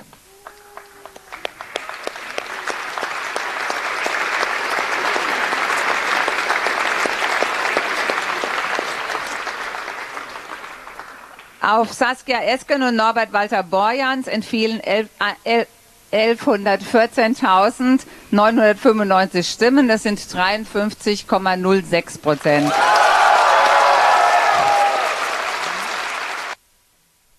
Also um das nochmal zusammenzufassen. Eskens, Walter Borjans bekommen 53 Prozent, Olaf und Clara 45. Und das ist doch schon ziemlich deutlich.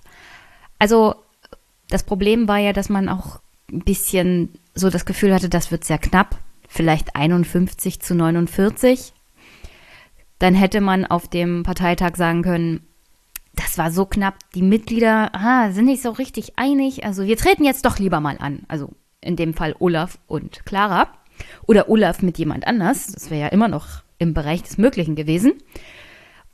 Und bevor ich hier weitermache, Clara Geiwitz ist SPDlerin aus Brandenburg. Sie musste schon mal ins Schwert sich fallen lassen für ihren Ministerpräsidenten. Sie weiß, wie das ist zu verlieren. Ich glaube, sie hat es mit mehr Kontenance genommen als Olaf, aber dazu später. Auf alle Fälle, es ist schon 53 zu 45 deutlicher, als das die meisten erwartet haben. Auch ich dachte eher, ich traue der SPD den Mut nicht zu, ja. Gebe ich hier gerne offen zu. Ich traute ihr den Mut nicht zu, sich mal für was anderes zu entscheiden. Das, mein Kopf sagte mir, nee, das machen sie nicht. Ich kenne die SPD. Die enttäuscht mich permanent, schon seit Jahrzehnten. Mein Bauch sagte mir, ein bisschen Hoffnung habe ich noch. Ich kenne ja die ein oder anderen Mitglieder, die sind super. Vielleicht ist die Basis endlich soweit mit der Schröder Hartz IV neoliberalen dritter Wegscheiße zu brechen. Und das hat jetzt nichts mit Regierungsfähigkeit zu tun. Das hat nichts mit der Tatsache zu tun, aus der GroKo auszutreten.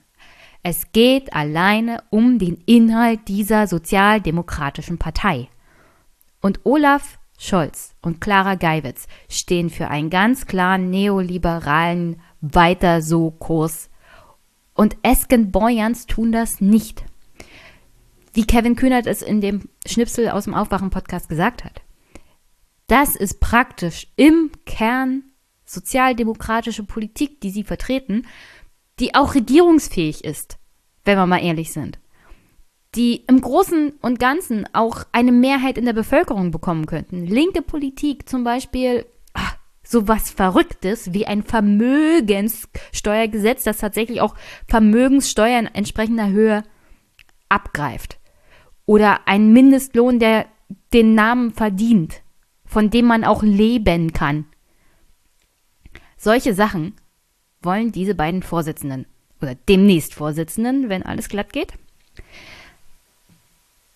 Es ist jedenfalls nicht im Bereich von Kommunismus. Auch wenn die Berichterstattung von manchen Medien an dem Abend und im Laufe des heutigen Sonntags anderes vermuten lassen. Die, also der Schock, den dieser Wahl ausgelöst hat, bei manch einem Medienvertreter, den kann ich mir nicht erklären. Wie kann man denn auf die Idee kommen, dass bei einer demokratischen Entscheidung hundertprozentig feststeht, dass Olaf und Clara gewählt werden und Boyans Esken keine Chance haben. Also wirklich, wenn man sich die SPD und das, was sie mitgemacht hat in den letzten Jahren, Jahrzehnten, und wenn man sich mal die Wahlergebnisse unter anderem für Abstimmungen für oder gegen den Eintritt in die GroKo anguckt, wenn man sich die Diskussion an der Basis anguckt, wenn man sich anguckt, was Kevin Kühner teilweise gemacht hat, ich meine, der ist immer noch ein eher strukturkonservativer, aber dennoch linke Politik. Wenn man sich anguckt, wirklich, was gerade junge SPD-Mitglieder tun, wofür sie sich einsetzen, dann verstehe ich wirklich zu keinem Moment mehr, was teilweise in, in den Medien geschrieben wurde oder kommentiert wurde oder gesagt wurde. Also diese, diese Panik, dieser Schock ist fast mit der Trump-Wahl zu vergleichen. Und das ist hier wirklich eher unterklassig. Ja, nichts gegen Boyans Eskens. Es ist doch nur der Vorsitz einer Partei. Und trotzdem drehen alle völlig durch. Und ich meine das auch so. Einige drehen völlig am Rad. Als ob gleich die große Koalition auseinanderbricht, ob, ob, als ob hier Grundsätze der Demokratie in Frage gestellt werden, als ob Boyans Eskens gleich heute oder morgen und sofort aus der großen Koalition austreten, obwohl es das Grundgesetz gar nicht hergibt, dass sie das einfach so beschließen können und durchsetzen können. Es ist wirklich erstaunlich. Aber der Wahlabend, Wahlabend, der SPD-Verkündigungsabend war ja noch nicht vorbei. Hören wir noch mal ein bisschen weiter rein. Und das war dieser Teil dieser Veranstaltung. Malu Dreyer, die kommissarische Parteivorsitzende, hat gesagt, das sind die beiden Vorsitzenden. Aber das sind noch nicht die beiden Vorsitzenden, sondern sie sind erstmal die beiden, die, das, die, die Mitglieder der SPD ähm, auserkoren haben, dass sie die neuen Parteivorsitzenden werden sollen, bestimmen. Schlussendlich muss das natürlich der Parteitag, der am 6. Dezember hier in Berlin beginnt. Und äh, ja, dann werden wir mal sehen, wie das Ergebnis bei diesem Parteitag ausfällt. Jetzt gibt es noch Applaus von den, ähm, den Sozialdemokratinnen und Sozialdemokraten, die hier noch im Willy Brandt-Haus sind, im Atrium. Viel Applaus. Auch äh, mutmaßliche, relativ viele Jusos auch dabei, die hier sich als Helferinnen auch und Helfer ähm, gemeldet hatten, um bei der Stimmenauszählung seit heute Morgen 7.30 Uhr dabei zu sein. Man hat uns fest zugesagt, dass wir äh, mit beiden Duos hier gleich noch ein Gespräch führen können. Und an der Stelle spoiler ich mal, das mit den beiden Duos und dem Interview äh, wird nicht ganz so klappen. Aber da habe ich gleich noch einen Schnipsel zu. Auf alle Fälle ist richtig, was er hier gesagt hat. Das ist natürlich rechtlich nicht bindend. Das hatte ich mit Wolfgang Michael auch besprochen. Das ist eine Meinungsabfrage an der SPD-Basis. Nirgendwo in der Satzung der SPD steht, dass sie sich daran halten müssen. Theoretisch könnte jetzt irgendjemand, irgendein Team noch sagen, nee, das gefällt uns nicht so richtig. Und 53 Prozent sind vielleicht doch nicht so groß. Und überhaupt, es haben ja nur 57 Prozent an der Wahl teilgenommen von den Mitgliedern. Also wir stellen uns jetzt mal den Delegierten und wir sind die bessere Wahl. Und das ist ja hier so nur eine Meinungsabfrage bei den Mitgliedern. Wir müssen uns nicht wirklich dran halten. Also das muss noch vom Parteitag bestätigt werden, diese dieser Vorschlag der Basis. Natürlich weiß ich auch, folgt der Parteitag diesem Vorschlag der Basis nicht, ist so eine Art Bürgerkrieg innerhalb der SPD eigentlich unausweichlich.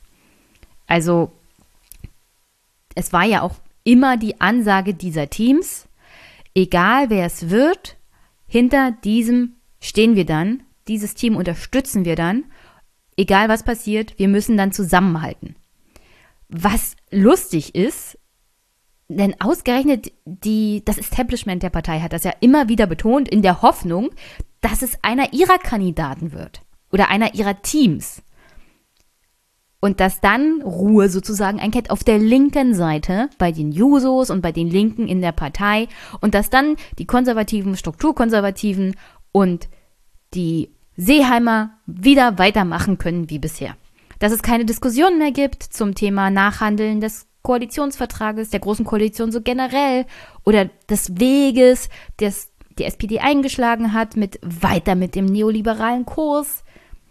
oder nur Stückchen für Stückchen irgendwelche kleinen Rädchen ändern oder was Olaf hau hauptsächlich getan hat, irgendwelche Pseudodiskussionen anzu anzupieksen, die nicht wirklich was grundsätzlich mit der Politik der SPD in der Regierung zu tun haben oder in der Fraktion, sondern was man dachte, was die Basis hören möchte, was die Wähler hören möchten. Und auch da komme ich zurück zu dem, was Kevin Kühnert in dem Beitrag gesagt hat. Es geht hier auch darum, glaubwürdige Kandidaten zu haben. Du brauchst Kandidaten, denen man wirklich abkauft, was sie sagen, dass sie sich tatsächlich für eine eine gerechtere Steuersystematik einsetzen wollen, für eine Vermögens- und Erbschaftssteuer, die den Namen verdient, für einen Mindestlohn, den, der den Namen verdient. Und das hast du einfach mit Olaf Schäuble und Clara Geiwitz nicht gehabt. Allein diese Glaubwürdigkeitsdebatte hätten wir dann ewig weitergeführt.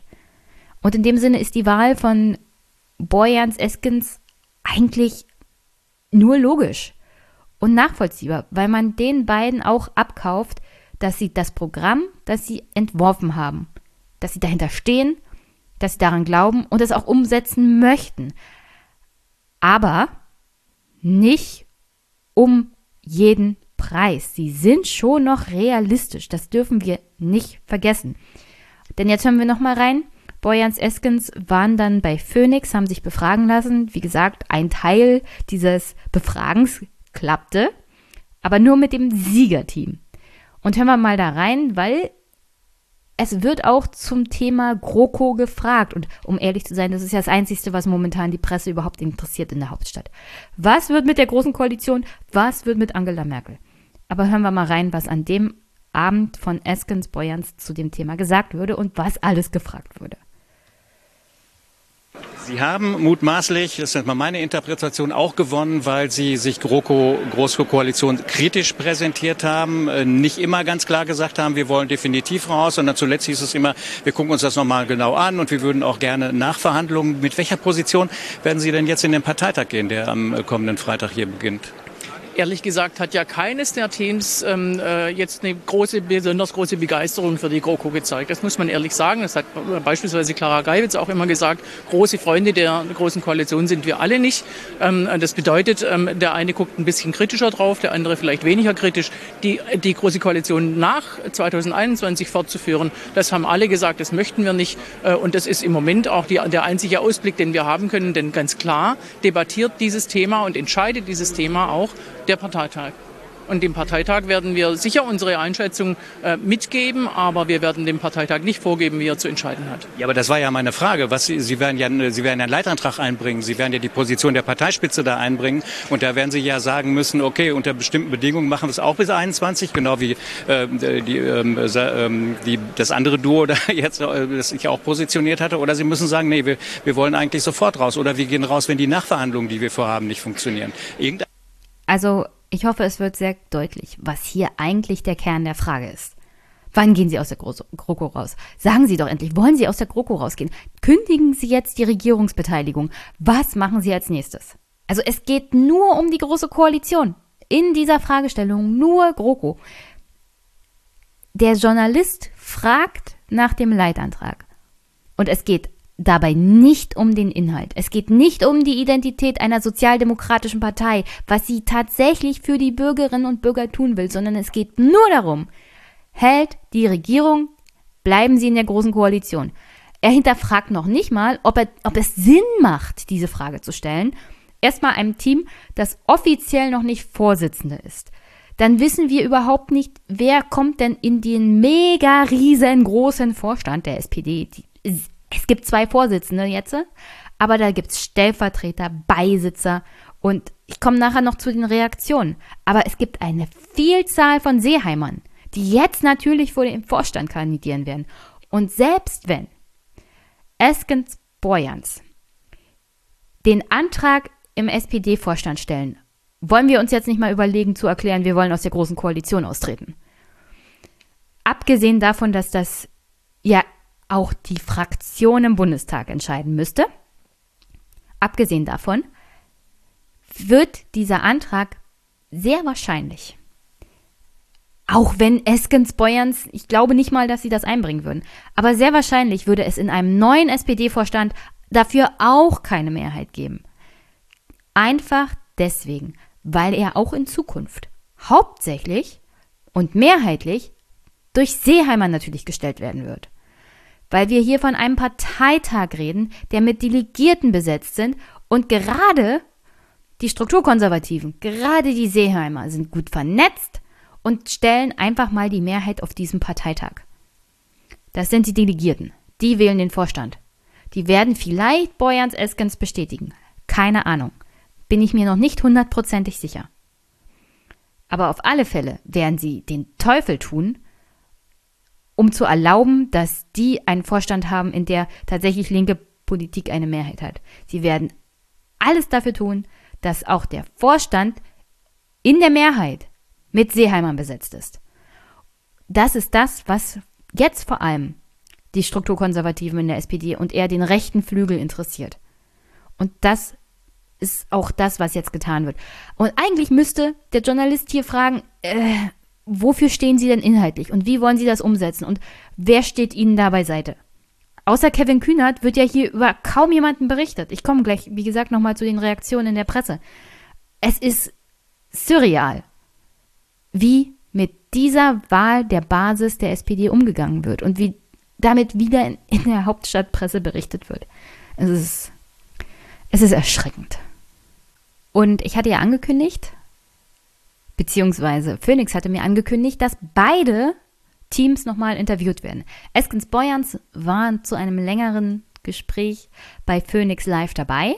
Ich würde euch so und so dann nochmal den ganzen Abend Phoenix-Berichterstattung in die Shownotes stellen. Es sind im Großen und Ganzen nur 45 Minuten, aber trotzdem wirklich alleine die Gesichter, die Körpersprache von unter anderem Lars Klingbeil, der es teilweise nicht geschafft hat zu lächeln. Immer nur so ein ganz bisschen.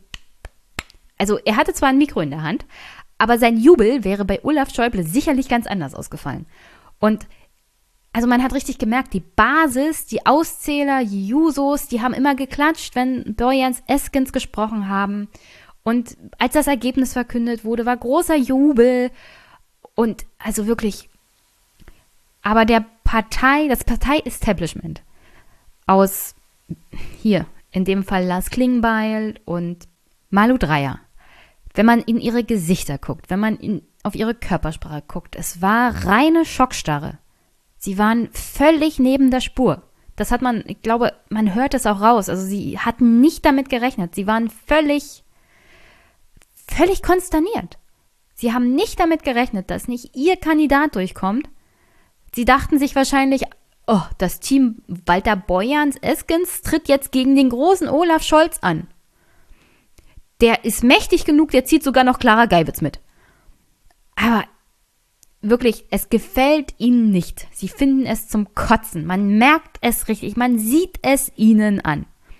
Die Erneuerung der SPD, von der ja Lars Klingbeil immer so großartig tönt, dass der will ja, dass das von oben und aus dem Willy Brandt-Haus kommt, Sie haben die Kontrolle darüber verloren und das gefällt ihnen nicht. Sie wollten die Erneuerung nach ihrem Sinn machen, aber jetzt hat sich die Basis endlich mal getraut und macht ihre eigene Erneuerung.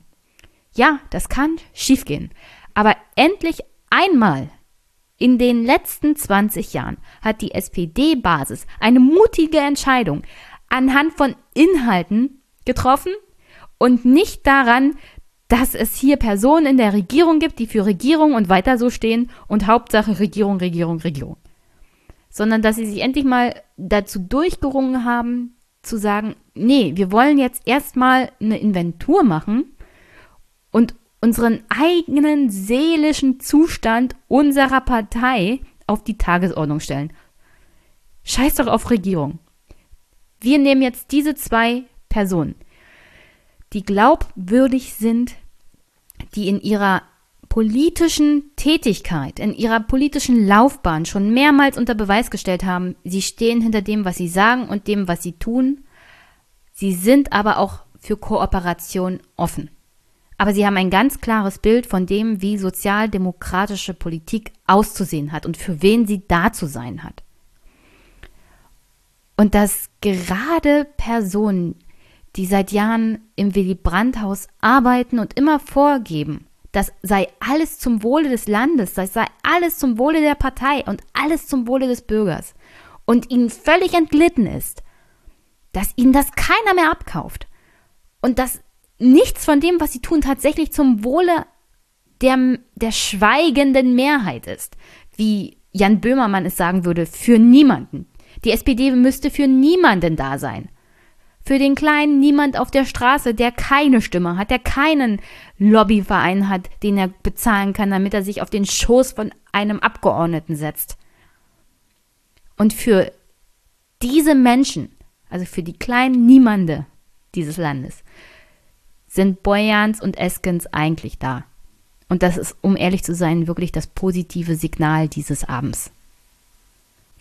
Und wie viel Angst und Beleidigung vor allem die Seite von Olaf Scholz und dieser strukturkonservativen Richtung in der SPD, von den Neoliberalen, den Verteidigern der schwarzen Null. Wie beleidigt die wirklich waren, sieht man hauptsächlich daran, dass Olaf Scholz und Clara Geiwitz es nicht mal mehr geschafft haben, sich vor die Kamera zu stellen. Die sind einfach aus dem Willy Brandt-Haus geflüchtet. Und wir werden das intensiv weiter beobachten müssen. Für heute sind wir durch, denn wir haben gehört, dass äh, Clara Geiwitz und äh, Olaf Scholz nicht mehr im Willy Brandt-Haus sind, sondern das bereits verlassen haben. Deswegen können wir an dieser Stelle, müssen wir an dieser Stelle zumindest darauf nicht länger warten. Ja. Und ich hoffe, wir müssen nie wieder auf Olaf Scholz warten. Es gibt jetzt Spekulationen, auch schon im Vorfeld gab es die, muss er denn zurücktreten als Finanzminister, wo er so eine Schlappe hingelegt hat? Ich weiß es nicht und um ehrlich zu sein, ist es mir ziemlich egal. Ich bin nur froh, dass er erstmal seine umstrittene Reform der Gemeinnützigkeit oder der Entwurf, der da im Haus rumgeisterte, im Bundesfinanzministerium, zurückziehen musste. Das widerspricht dann wieder mal seinem Sprecher, der behauptet hat, es gebe keinen Entwurf. Offensichtlich gab es einen und offensichtlich war der einfach nur Mist, ja. Was, was jetzt kein großes Wunder ist, denn es kommt sehr viel Mist aus Olafs Haus. Und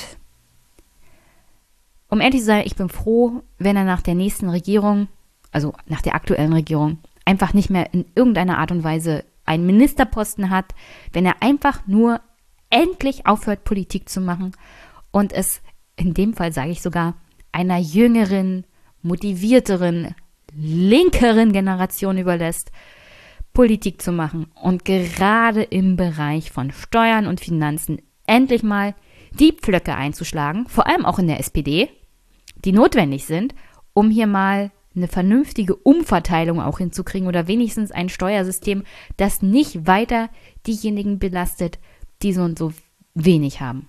Also nicht weiterhin die unteren Einkommen belastet, nicht weiter die mittleren Einkommen belastet, sondern endlich mal da greift, wo es sinnvoll ist. Und das sind definitiv die oberen Einkommen. Und das ein Finanzminister der SPD wie Olaf Schäuble, Scholz, dafür bestraft wird, dass er einfach mal eine neoliberale Politik gemacht hat und das seit Jahrzehnten. Und dann wegrennt vor der Kamera und vor den Fragen, ist eigentlich sinnbildlich für das, was diese Menschen aus der SPD gemacht haben. Sie haben nicht mal mehr den Mut oder den Anstand, sich der Niederlage und den Fragen zu stellen, die am Ende dieser Politik stehen. Aber wie gesagt, ich bin nur froh, dass er jetzt hoffentlich, hoffentlich, wenigstens in den nächsten zehn Jahren nichts mehr zu sagen hat in der SPD und auch nicht in der Regierung. Ich will, dass Olaf einfach still und leise verschwindet. Geh in den Ruhestand. Von mir aus irgendwo eine kleine Villa am Griebnitzsee. Ist mir egal. Genieße denn den Rest deines Lebens. Aber hör auf, neoliberale Politik zu machen, Olaf. Herzlichen Dank für alles. Und jetzt bitte, geh weg. Aber das wäre heute, glaube ich, nicht vollständig, wenn ich nicht auch auf die Reaktionen die die Verkündung des Ergebnisses nach sich gezogen hat, eingehen würde. Erstmal hat zum Beispiel der Chef der Bundestagsfraktion der SPD, Rolf Mützenich, die Genossen zur Geschlossenheit aufgerufen und gesagt, jetzt muss die SPD nach vorne schauen und alle Kraft sammeln, um geschlossen und gestärkt aus dieser Abstimmung hervorzugehen. Der Parteitag in den kommenden Wochen habe die Aufgabe, konzentriert und mit Sachverstand die Herausforderungen für unser Land und Europa anzugehen. Als Reaktion hat unter anderem auch der Bundesarbeitsminister Hubertus Heil seine Kandidatur für, den, für das Amt eines stellvertretenden Parteivorsitzenden angekündigt und gesagt, jetzt gilt es, die Partei zusammenzuhalten. Die SPD hat Verantwortung für unser Land. Und ich will meinen Beitrag dazu leisten. Ich glaube, dass Sozialdemokraten weiterarbeiten sollten für dieses Land, auch in Regierungsverantwortung. Also ich hatte ja vorhin gesagt, einige bringen sich schon in Stellung, um dafür zu sorgen, dass die neue linke Parteispitze nicht allzu viel Bewegungsspielraum hat und das tun sie auch. So nach dem Motto, wir stellen uns jetzt hinter die neue Parteispitze und ihren Kurs, ihre Ideen, vor allem ihre linken Ideen, das kommt hier, glaube ich, gar nicht in Frage. Es geht hauptsächlich darum, die Partei in der Koalition zu halten, in der Regierungsverantwortung zu halten und dass das entsprechend nicht zu der Umsetzung der Ideen von Boyans Eskens in der aktuellen Koalition kommt, ist klar. Das scheitert nicht nur zwangsweise daran, dass die CDU das nicht mitmachen wird, also solche Ideen wie 12 Euro Mindestlohn, sondern das scheitert auch alleine daran, dass ihre eigenen Minister und Fraktionsmitglieder das nicht mitmachen werden, weil die sagen, wir sind Regierungspartei und wir müssen Regierungsverantwortung tragen und das ist hier das große, woran wir festhalten. Es geht nicht um Inhalte, es geht alleine um die Regierungsbeteiligung. Das wird dann von dem Wähler schon noch honoriert. Dass genau dieses Denken und dieses Verhalten die SPD in die, diesen Umfragekeller getrieben hat, in dem sie momentan sind, wird tatsächlich von einigen immer noch nicht reflektiert. Ich sage nicht, dass ich es richtig finden würde, jetzt sofort von heute auf morgen aus der Koalition auszutreten. Aber es ist ganz klar, dass Walter Borjans und äh, Saskia Eskens eher in die Richtung gehen, endlich raus aus dieser großen Koalition, endlich weg mit diesen Ketten, die uns fesseln. Aber ich glaube nicht, dass das gerade bei Leuten wie Hubertus Heil, die eher zu den Seeheimern zu zählen sind, auch nur ansatzweise angekommen ist. Nicht sonderlich gut kommt das Ergebnis auch bei der Hauptstadtpresse an. Unter anderem Wolf Schmiese war anscheinend auch völlig überrascht. Wahrscheinlich hat er sich auf die Umfrage des ZDF verlassen vom 29.11.2019. Stefan hatte ja diese Grafik geteilt. Äh, Politik, Politbarometer hatte eine Umfrage bei den SPD-Anhängern gemacht. Welches Kandidatenpaar wäre für die SPD besser? Scholz-Geiwitz kam da auf 38 Prozent, Walter Borjans Esken auf 22. Und kein Urteil bildeten sich 40 Prozent der Befragten. Das heißt, in dem Fall wäre hier Scholz-Geiwitz weit, weit vorne gewesen. Aber, wie wir wissen, sollten wir uns nie, nie, nie, nie, nie, nie, nie, nie wieder auf solche Umfragen und Barometer und irgendwelche, also wenn du wenn du Knochen von Hühnern analysierst, bist du vielleicht näher dran als bei diesen Umfragen. Das ist ja schon fast grotesk, wie weit weg das davon ist. Aber wenn du tatsächlich als Hauptstadtpresse da sitzt in Berlin und denkst, diese Umfragen bedeuten irgendwas, haben irgendeine Bedeutung, würden in irgendeiner Art und Weise dir einen Anhaltspunkt darin, darauf geben, wie Menschen denken und handeln, dann hast du so und so mittlerweile keinerlei Bezug mehr zur Realität. Du solltest definitiv eine Auszeit nehmen, Berlin verlassen, mit irgendwelchen anderen Menschen als anderen Journalisten oder Politikwissenschaftlern, die nur in Berlin sitzen, reden. Also nichts gegen die Blätter oder so. Aber wirklich, verlasst die Hauptstadt. Redet mit normalen Menschen außerhalb eures Berufes. Liebe Vertreter von ZDF, Welt, Spiegel oder sonst was und versucht mal wieder in die Realität des normalen menschlichen Lebens zu kommen. Ihr habt völlig die Kontrolle über euer Leben verloren. Vor allem dann, wenn ihr tatsächlich geglaubt habt, dass diese Umfrage vom 29.11. in irgendeine Richtung zeigt. Die hat offenkundig überhaupt nichts bedeutet. Verlasst euch nicht mehr auf Umfragen. redet mit Menschen, fragt, was ist in diesem Land los? Was bewegt Menschen in diesem Land? Wovor haben sie Angst? Was bewegt sie in ihrem alltäglichen Leben? Haben sie am Ende des Monats noch genug Geld? Du kannst sogar nur SPD-Mitglieder fragen. Nicht solche 0815, welche Partei würden sie am nächsten Sonntag wählen, sondern tatsächlich, welche Gedanken sind in deinem Kopf. Und das kann man nicht anhand von fünf Fragen abklopfen. Menschen sind komplizierter und offenkundig bewegt sie viel mehr. Und vielleicht war nicht nur die Tatsache, dass Olaf Schäuble als Vertreter der schwarzen Null abzulehnen wäre oder weil er generell ein ziemlich unsympathischer Mensch ist, wenn man sich so seine O-Töne anhört, sondern vielleicht war auch entscheidend, dass Walter Borjans und Eskens als Team mit einem vernünftigen Konzept um die Ecke gekommen sind.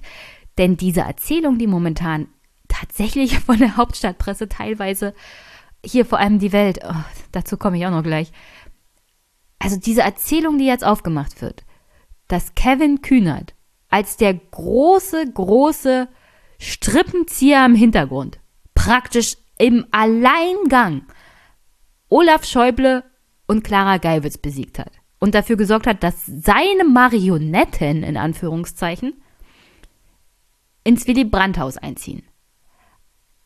Was stimmt mit einem Journalisten nicht, der sowas schreibt? Ist er davon wirklich überzeugt? Glaubt der tatsächlich, dass das die Realität ist? Einer 150 Jahre alten Partei mit über 400.000 Mitgliedern. Nach 23 Regionalkonferenzen, nach dem ganzen Theater, nach dem Austausch und dem, dem Zweikampf mit ein bisschen tatsächlich Zunder, jetzt kurz vor der Wahl, dass Kevin Kühnert das alleine war im Großen und Ganzen. Dass da nicht mehr dahinter steckt. Es ist wirklich. Ich bin fast vom Glauben abgefallen, als ich diesen einen Weltartikel gelesen habe. Ich meine, es ist die Welt, ja klar. Die sind so und so manchmal völlig neben der Spur. Aber das ist. Das ist so realitätsfremd, dass mir selbst die, selbst in dem Fall mal die Spucke weggeblieben ist. Also dazu kann man dann auch nicht mehr viel sagen, außer bitte legt euren Stift beiseite, verlasst euer Büro und geht ganz, ganz tief in euch, ob die Art und Weise, wie ihr über Politik und über Politiker schreibt in der aktuellen Welt, noch in irgendeiner Art und Weise vertretbar ist und moralisch anständig. Oder ob das überhaupt noch in den Bereich von Journalismus fällt. Weil so stelle ich mir Berichterstattung über Politik aus Berlin jedenfalls nicht vor.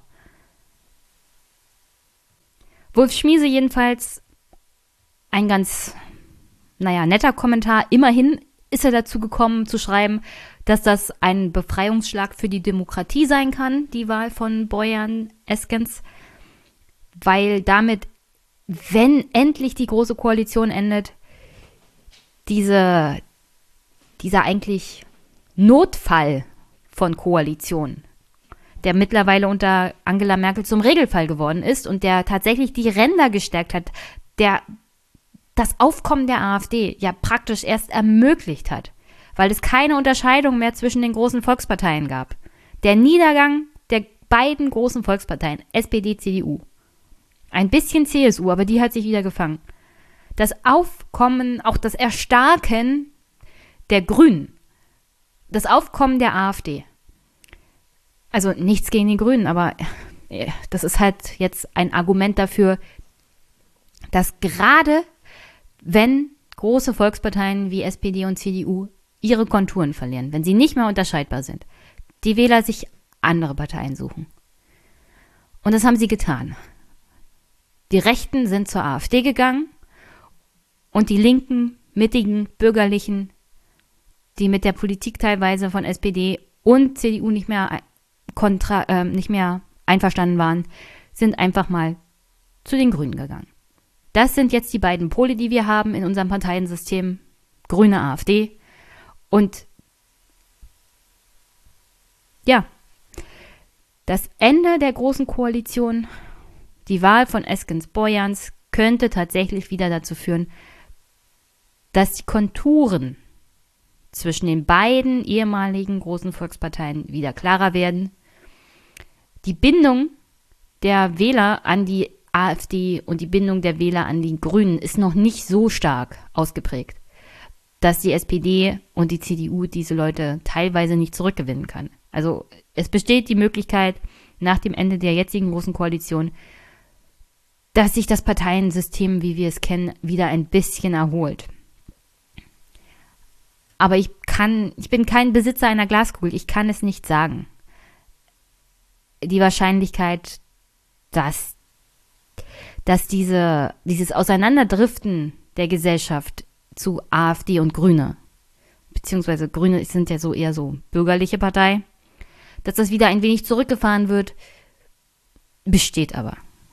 Das ist jedenfalls ein gutes Zeichen. Es ist auch ein gutes Zeichen für ein Erstarken einer linken Partei in Deutschland. Und die einzigste linke Partei, die tatsächlich in die Nähe von Regierungsverantwortung kommen kann, ist immer noch die SPD. Die Grünen sind für mich keine komplett linke Partei in dem Sinne.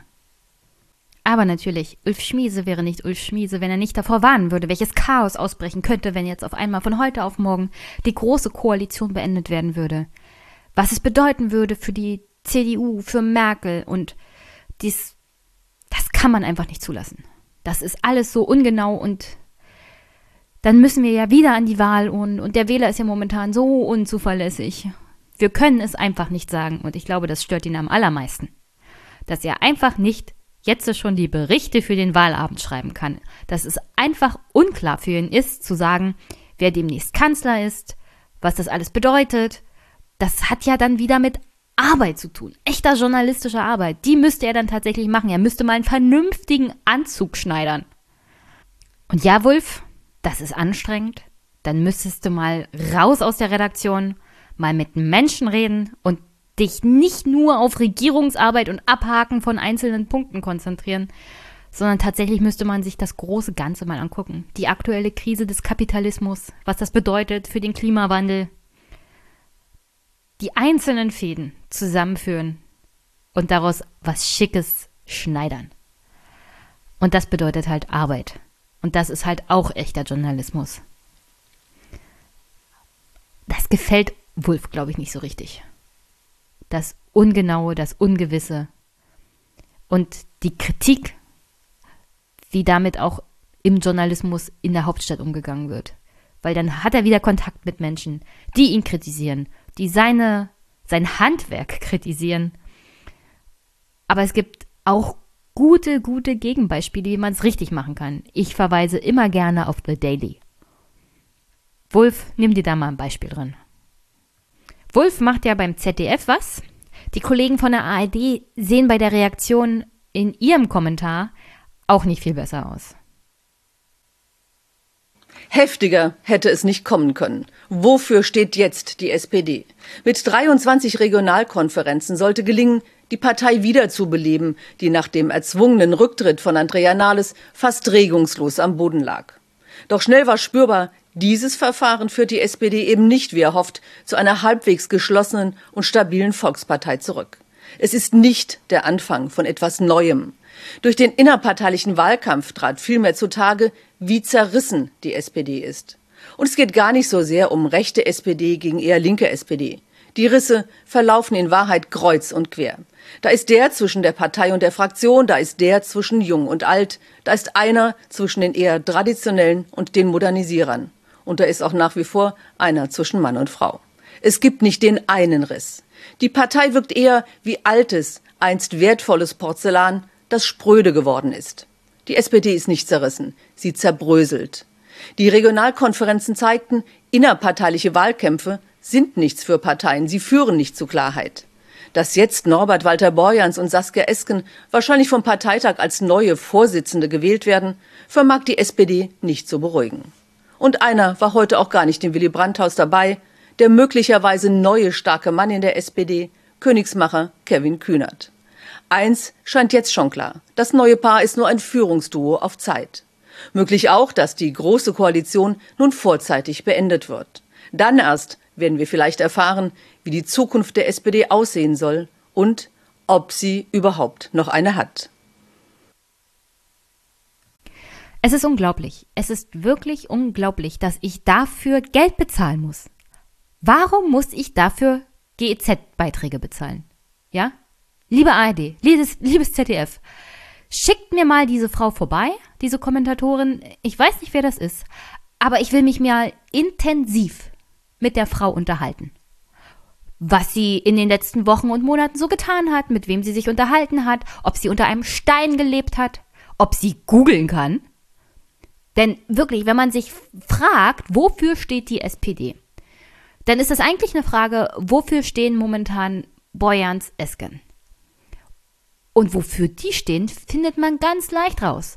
Unter anderem bei Thilo Jung im Aufwachen-Podcast, auf der Homepage von den beiden, die ein Programm zu verschiedensten Themen aufgestellt haben. Sie werden jetzt auch noch einen Leitantrag einbringen für den SPD-Parteitag, wohin die Partei sich entwickeln soll. Also wenn man rausfinden will, wofür die SPD demnächst steht, dann muss man einfach nur rausfinden, wofür diese beiden Personen stehen. Und das ist nicht schwer, liebe ARD. Und wenn ihr jemanden braucht, der für ein paar Milliarden Google bedient, bitte ruft mich an. Ich mache das gerne für euch. Ich brauche noch nicht mal 500, 600.000 im Jahr. Das mache ich euch für weniger. Und dann kommt besserer Journalismus raus als das da. Und wenn man schon sagt, wenn man ankündigt, ist mir egal, ob das ein Kommentar ist oder nicht, wenn man sozusagen hier im öffentlich-rechtlichen Fernsehen schon ankündigt, wir werden praktisch dafür sorgen, dass diese zwei Vorsitzenden nur Vorsitzende auf Zeit sind. Denn uns gefallen die nicht. Ja? Die schreiben wir jetzt mal runter. Die haben so und so nicht das Format, das wir uns vorstellen als Medienschaffende als Journalisten, wie ein Vorsitzender einer großen Volkspartei auszusehen hat und wofür der zu stehen hat. Das entscheiden immer noch wir und nicht die poplige SPD-Basis. Das ist keine Berichterstattung. Das ist Meinungsmache auf eine Art und Weise, die ich bitte nicht öffentlich-rechtlich gefördert haben will. Wenn ihr sowas machen wollt, geht in die Privatwirtschaft, geht zu RTL, kommentiert kommentiert da rum, wie ihr wollt, sagt, dass das eure Meinung ist. Und dann muss ich mir das nicht angucken und dann muss ich das nicht bezahlen. Das ist dann das Problem von jemand anders. Aber es ist ein absoluter Schlag in mein Gesicht als jemand, der den Quark auch noch bezahlen muss. Alle drei Monate. Sowas hier vorgesetzt zu bekommen. Und dann noch die Behauptung, dass der neue starke Mann Kevin Kühnert ist. Wo zum Gott kommt das nur her? Ja, ich habe es vorhin schon angesprochen, aber wo genau kommt das her? Nur weil die Jusos unterstützt haben. Es gab eine Reihe, wirklich eine große, große Reihe von Parteioberen, von Bundestagsabgeordneten, von Landtagsabgeordneten, die alles in der Welt getan haben, damit Olaf Scholz gewählt wird. Das wurde bei weitem nicht so kommentiert, wie hier jetzt Kevin Kühnert dargestellt wird. Nein, er ist nicht der große, starke Mann in der SPD. Er ist zufällig der Juso-Vorsitzende, der sich von Anfang an für ein linkes Team ausgesprochen hat und der gesagt hat, ich will Walter Borjans Eskens. Aber er ist nicht derjenige, der die Strippen gezogen hat. Er ist nicht derjenige, der alleine für die Mehrheit sorgen konnte. So stark sind die Jusos in der SPD nicht. Es, es ist einfach, nee, da, dazu fällt mir wirklich nichts mehr ein, liebe ARD. Nichts mehr. Außer schämt euch und wagt es ja nicht mehr, sowas nochmal irgendwie als Journalismus verkaufen zu wollen. Und die Kirsche, die Kirsche der Reaktion und Berichterstattung aus Berlin. Ganz oben auf diesem Haufen von Dingen ist natürlich die Welt. Mit ihrem Artikel Kühnerts Trojaner übernehmen die SPD. Dieser Artikel ist politikerverachtend. Anders kann ich das gar nicht beschreiben, was in diesem Artikel über Boyans und Esken so vom Stapel gelassen wird. Also lese ich mal ein bisschen vor. Das Ergebnis ist eine faustdicke Überraschung aus mehreren Gründen. Zunächst ist Scholz Vizekanzler, stellvertretender Parteichef und einer der bekanntesten Politiker der Republik. Walter Borjans dagegen war zuletzt Politikrentner Esken, eine Hinterbänklerin im Bundestag. Der große, große Scholz also wird dargestellt als ein bekannter Politiker und das ist ja schon ein Wert an sich, ein Vizekanzler, ein Finanzminister. Das heißt, er muss doch gute Politik sein. Er ist ein toller Politiker und wie kann man nur so dumm sein als SPD-Basis, ihn nicht zu wählen und ihm nicht das Vertrauen zu schenken. Weil offenkundig Posten an sich schon einen Wert darstellen und schon ein Zeichen dafür sein sollen, jedenfalls nach der Welt, dass das ein guter Vorsitzender für die SPD ist. Und warum ich sage, warum das Politikerverachtung ist. Walter Borjans wird hier als Politrentner dargestellt und Esken als Hinterlerbänklerin im Bundestag. Wo genau? Wo genau im Grundgesetz steht, dass nicht jeder Bürger, der passives und aktives Wahlrecht innehat, nicht das Recht hat, in den Bundestag zu kommen oder Parteivorsitzender zu werden. Wo genau steht, dass du jahrzehntelange Erfahrung haben musst, dass du vernetzt sein musst, dass du gute Beziehungen zu der Welt- und Hauptstadtpresse haben musst. Wo genau steht, dass du nur ein guter Politiker bist, wenn du ein Ministeramt innehast und in der ersten Reihe stehst? Ist die Welt beleidigt, weil sie nicht direkten Draht zum neuen Vorsitzenden der SPD im Willy Brandt-Haus hat? Ist die Welt jetzt beleidigt, dass es nicht ihr Kandidat Olaf geworden ist, sondern eine Frau, die sich von der Paketauslieferin, Ausliefernden sozusagen, also Esken war ja eine ganz stinknormale Arbeitnehmerin. Und zwar so eine, die heutzutage eigentlich nur Mindestlohn bekommt, die sich hochgearbeitet hat und im Bundestag sitzt. Walter Borjans ist ein ehemaliger Finanzminister, der Steuersünder verfolgt hat und dem Staat, dem Bürger was Gutes getan hat. Das ist eine Beleidigung dieser zwei, dieser zwei Karrieren. Es ist eine Beleidigung eines jeden Bürgers und einer jeder, jeder Bürgerin in diesem Land, die eigentlich denken, dass Politiker für die Bürgerinnen und Bürger da zu sein hat und dass sie normale Menschen zu sein haben oder wenigstens sich hochgearbeitet haben in den Bundestag, dass sie tatsächlich die Masse der Bevölkerung vertreten und nicht zu 80 Prozent irgendwelche Juristen aus Akademikerfamilien. Und dann bekommen wir eine Politik, wie wir sie in den letzten 20 Jahren hatten, nämlich neoliberale Politik, die dazu führt, dass keiner in der Mehrheit mehr, die tatsächlich vor der Kamera stehen und Politik zu machen haben, auch noch ansatzweise verstehen, wie das ist, am Ende des Monats kein Geld zu haben. Esken weiß das. Sie hat das erlebt.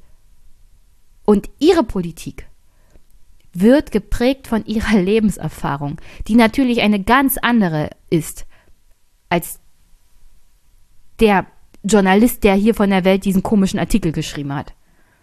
Der glaubt, der glaube ich, also ich, ich erwarte nicht, dass ich jetzt noch großartig widerlegt wäre, wenn ich sage, der hat keine Ahnung, wie es ist, von Hartz IV zu leben. Der weiß nicht, wie es ist für fünf Millionen Kinder in diesem Land, in unserem eigenen Land, in Armut zu leben. Der denkt, es ist ganz normal und das ist in Ordnung und dass diese Menschen einfach nur faul sind, wenn sie von Hartz IV leben oder wenn sie aufstocken. Das ist ihre eigene Schuld. Sie können sich ja hocharbeiten. Wie er aus wahrscheinlich Akademikerfamilie, der nie in einem, in irgendeiner Situation in seinem Leben war, wo er Angst haben musste oder wo er nicht wusste, wie er seine Rechnung am Ende des Monats zu bezahlen hat. So ein überprivilegierter Mist. Und ich würde gerne stärkere Worte benutzen, aber ich versuche mich zurückzuhalten. Also diese Verachtung gegenüber Politik und Medien, die hier aus diesem Artikel tropft und die, also um ehrlich zu sein, ich verachte die Welt auf eine Art und Weise ich kann es kaum beschreiben. Aber wie Verachtung gegenüber Medien aufkommt, gegenüber Politikern, erklärt, glaube ich, dieser Artikel ganz gut. Weil er ist auch so geschrieben, dass die Welt eigentlich will, dass man Walter Borjans und Eskens nicht respektiert und dass man sie einfach missachtet. Weil sie sind ja nicht Olaf Scholz. Sie haben ja nicht diese wunderbaren Posten inne. Und deswegen hat man sie nicht zu respektieren und deswegen hat man sie eigentlich zu verachten. Und im Umkehrschluss, woher das kommt, dass Menschen Politiker auf kommunaler Ebene beleidigen und verachten, dass da, diese, dieser Artikel der Welt ist ein perfektes Argument dafür, wie man in die Politik Gewalt und Verachtung reinbringt, indem man einfach Menschen niedermacht. Und in diesem Fall sind es Walter Borjans und Esken. Und der Artikel geht dann noch weiter. Dann die Überschrift überschaubare Qualifikation. Überraschend ist die Wahl auch, weil Walter Borjans und Esken überschaubare Qualifikationen für ihre neue Aufgabe haben. Der promovierte Volkswirt Walter Borjans krönte seine politische Karriere, die als Sprecher des früheren nordrhein-westfälischen Ministerpräsidenten Johannes Rau begann, mit einer siebenjährigen Amtszeit als Finanzminister des bevölkerungsreichsten Bundeslandes im Kabinett von Ministerpräsidentin Hannelore Kraft. Dabei erlangte er eine gewisse Prominenz, gewisse Prominenz, oh, diese Welt, als Kämpfer gegen Steuerhinterziehung. Das Mittel seiner Wahl war dabei umstritten. Walter Borjans kaufte mehrfach im Ausland gestohlene Steuer-CDs an, um an die Datensätze von Betrügern zu gelangen und durch die Angst vor Entdeckung Selbstanzeige zu generieren. Das juristisch zunächst halbseidene Verfahren wurde schließlich vom Bundesverfassungsgericht abgesegnet.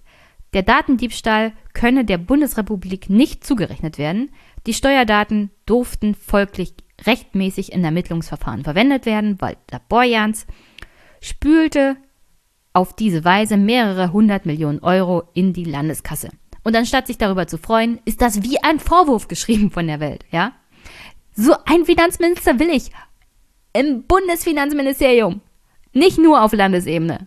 So einen will ich, dass er mir auch die AO schreibt und reformiert. Olaf Scholz hat beschissene Gesetze im Bereich der AO entwickeln lassen. Gemeinnützigkeit muss ich ja jetzt nicht nochmal groß ausführen, was da für ein Quark rauskam, was er jetzt zurückpfeifen musste. Auch das, der ganze Bereich zur Bewertung muss ich jetzt hier nicht nochmal vorlesen und erläutern. Habe ich genug getan. Walter Borjans war Finanzminister. Er ist gelernter Volkswirt. Er hat sich, also das ist das, was ich gelernt habe. Er weiß ganz genau, was Sache ist, wie er das angehen muss, wie er Steuerhinterzieher am Schlawittchen kriegt. Wie er die AO reformieren müsste, um eine vernünftige Gemeinnützigkeit hier hinzukriegen, die auch politisches Engagement ehrenamtlich fördert. Er weiß das. Olaf Schäuble nicht. Weil er sich tatsächlich inhaltlich nie damit beschäftigt hat. Weil es in den letzten 20 Jahren, wenn es um die Besetzung von Ministerposten ging, nie wirklich darum ging, sind sie dafür qualifiziert? Haben sie auch nur im entferntesten Ahnung davon? Natürlich, man kann argumentieren, die Minister müssen das nicht wissen, sie müssen nur wissen, wie sie ein Haus zu führen haben, aber ehrlich gesagt, ich will endlich mal einen Minister, der sich hochgearbeitet hat, der sein Handwerk versteht und nicht nur da sitzt, weil er zufälligerweise seit 17 Jahren in seiner Partei was zu sagen hat und immer die richtigen Connections hatte, sondern ich will, dass er weiß, wovon er redet und was er tut und welche Konsequenzen das hat. Aber das will die Welt anscheinend nicht.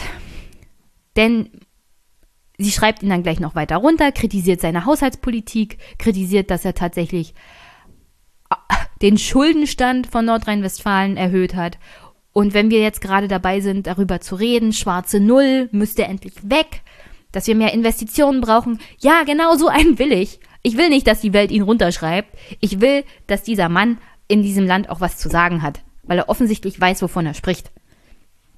Dann kriegt Kevin Kühnert noch einen weg, so nach dem Motto, äh, der hat sich hier seine zwei Trojaner an der SPD-Spitze installiert, die seinen Willen exekutieren könnten. Seinen Willen, das umschreibt die Welt dann mit Austritt aus der GroKo oder Beendigung der Großen Koalition.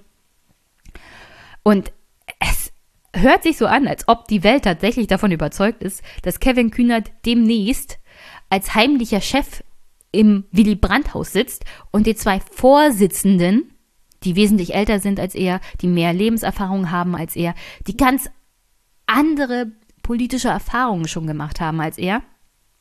Und da bringe ich gerne noch an, dass Kevin Kühnert es noch nicht mal geschafft hat, ein Studium abzuschließen. Dass diese zwei Menschen sich tatsächlich von Kevin Kühnert in irgendeiner Art und Weise politische Handlungen vordiktieren lassen werden, ist so fernab der Realität, dass ich es nicht mal mehr in Worte fassen kann.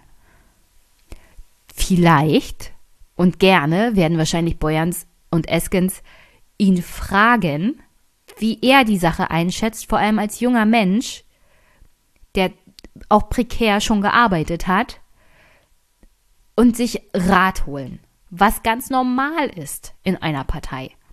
Ein Feedback sich zu holen, macht ja gerade gute Vorsitzende und Chefs einer Organisation, einer Partei aus. Aber das heißt nicht, dass sie sich von Kevin Kühnert irgendwas vorschreiben lassen. Und das haben Boyans Eskens in den Interviews, die ich bisher gesehen habe, ja auch ganz deutlich raushängen lassen. Sie wollen nicht von heute auf morgen aus der großen Koalition austreten.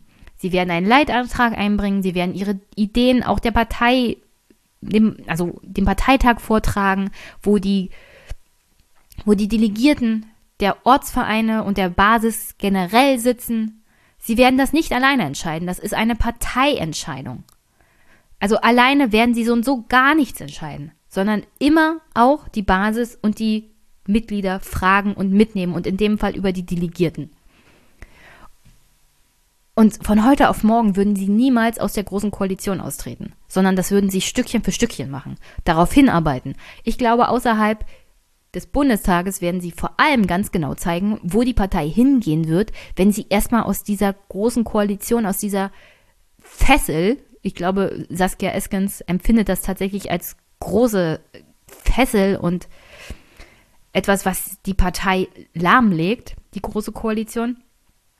Was passiert, wenn sie endlich davon befreit sind? Das ist das, was eigentlich Andrea Nahles angekündigt hatte, aber was sie niemals in der Lage war umzusetzen. Vor allem nicht, weil sie ja schon Fraktionsvorsitzende war in dieser Doppelrolle. War es ihr fast unmöglich, eine außerparlamentarische Opposition zu machen und gleichzeitig Teil der großen Koalition zu sein in Form von Fraktionsvorsitzender.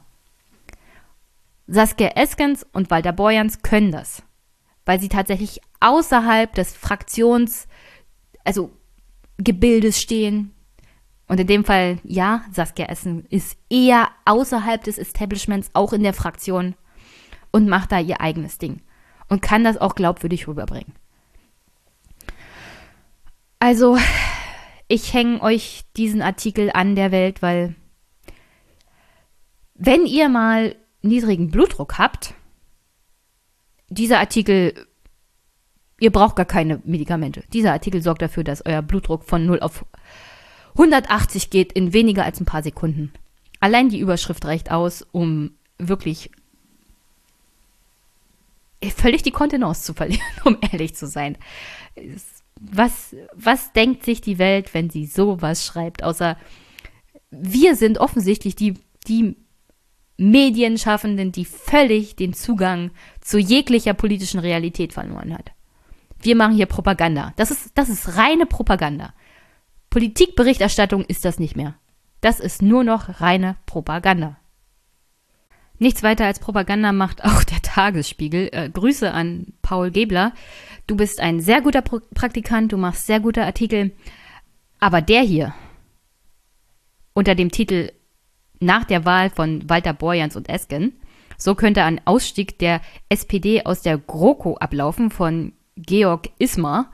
Der ist reine Propaganda. Weil, wen haben sie befragt für diesen Artikel? Natürlich Wolfgang Schmidt. Wolfgang Schmidt ist Staatssekretär im Finanzministerium und Vertrauter von Olaf Scholz. Wie der das Ganze sieht und kommentiert, kann man sich wohl lebhaft vorstellen. Der macht natürlich auch Panik, vor einem möglichen Ausstieg der SPD aus der GroKo. Und das läuft dann so ab, der Tagesspiegel schreibt, ein eine Zwischenunterschrift Neuwahl oder Minderheitsregierung. Nun gibt es zwei Möglichkeiten. Merkel könnte eine unechte Vertrauensfrage stellen und damit Neuwahlen herbeiführen.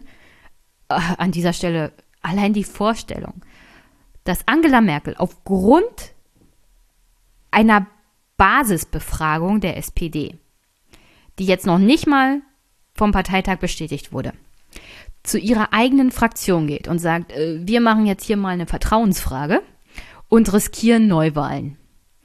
Der aktuelle Zustand der CDU gibt das gar nicht her, dass die dem auch nur ansatzweise zustimmen.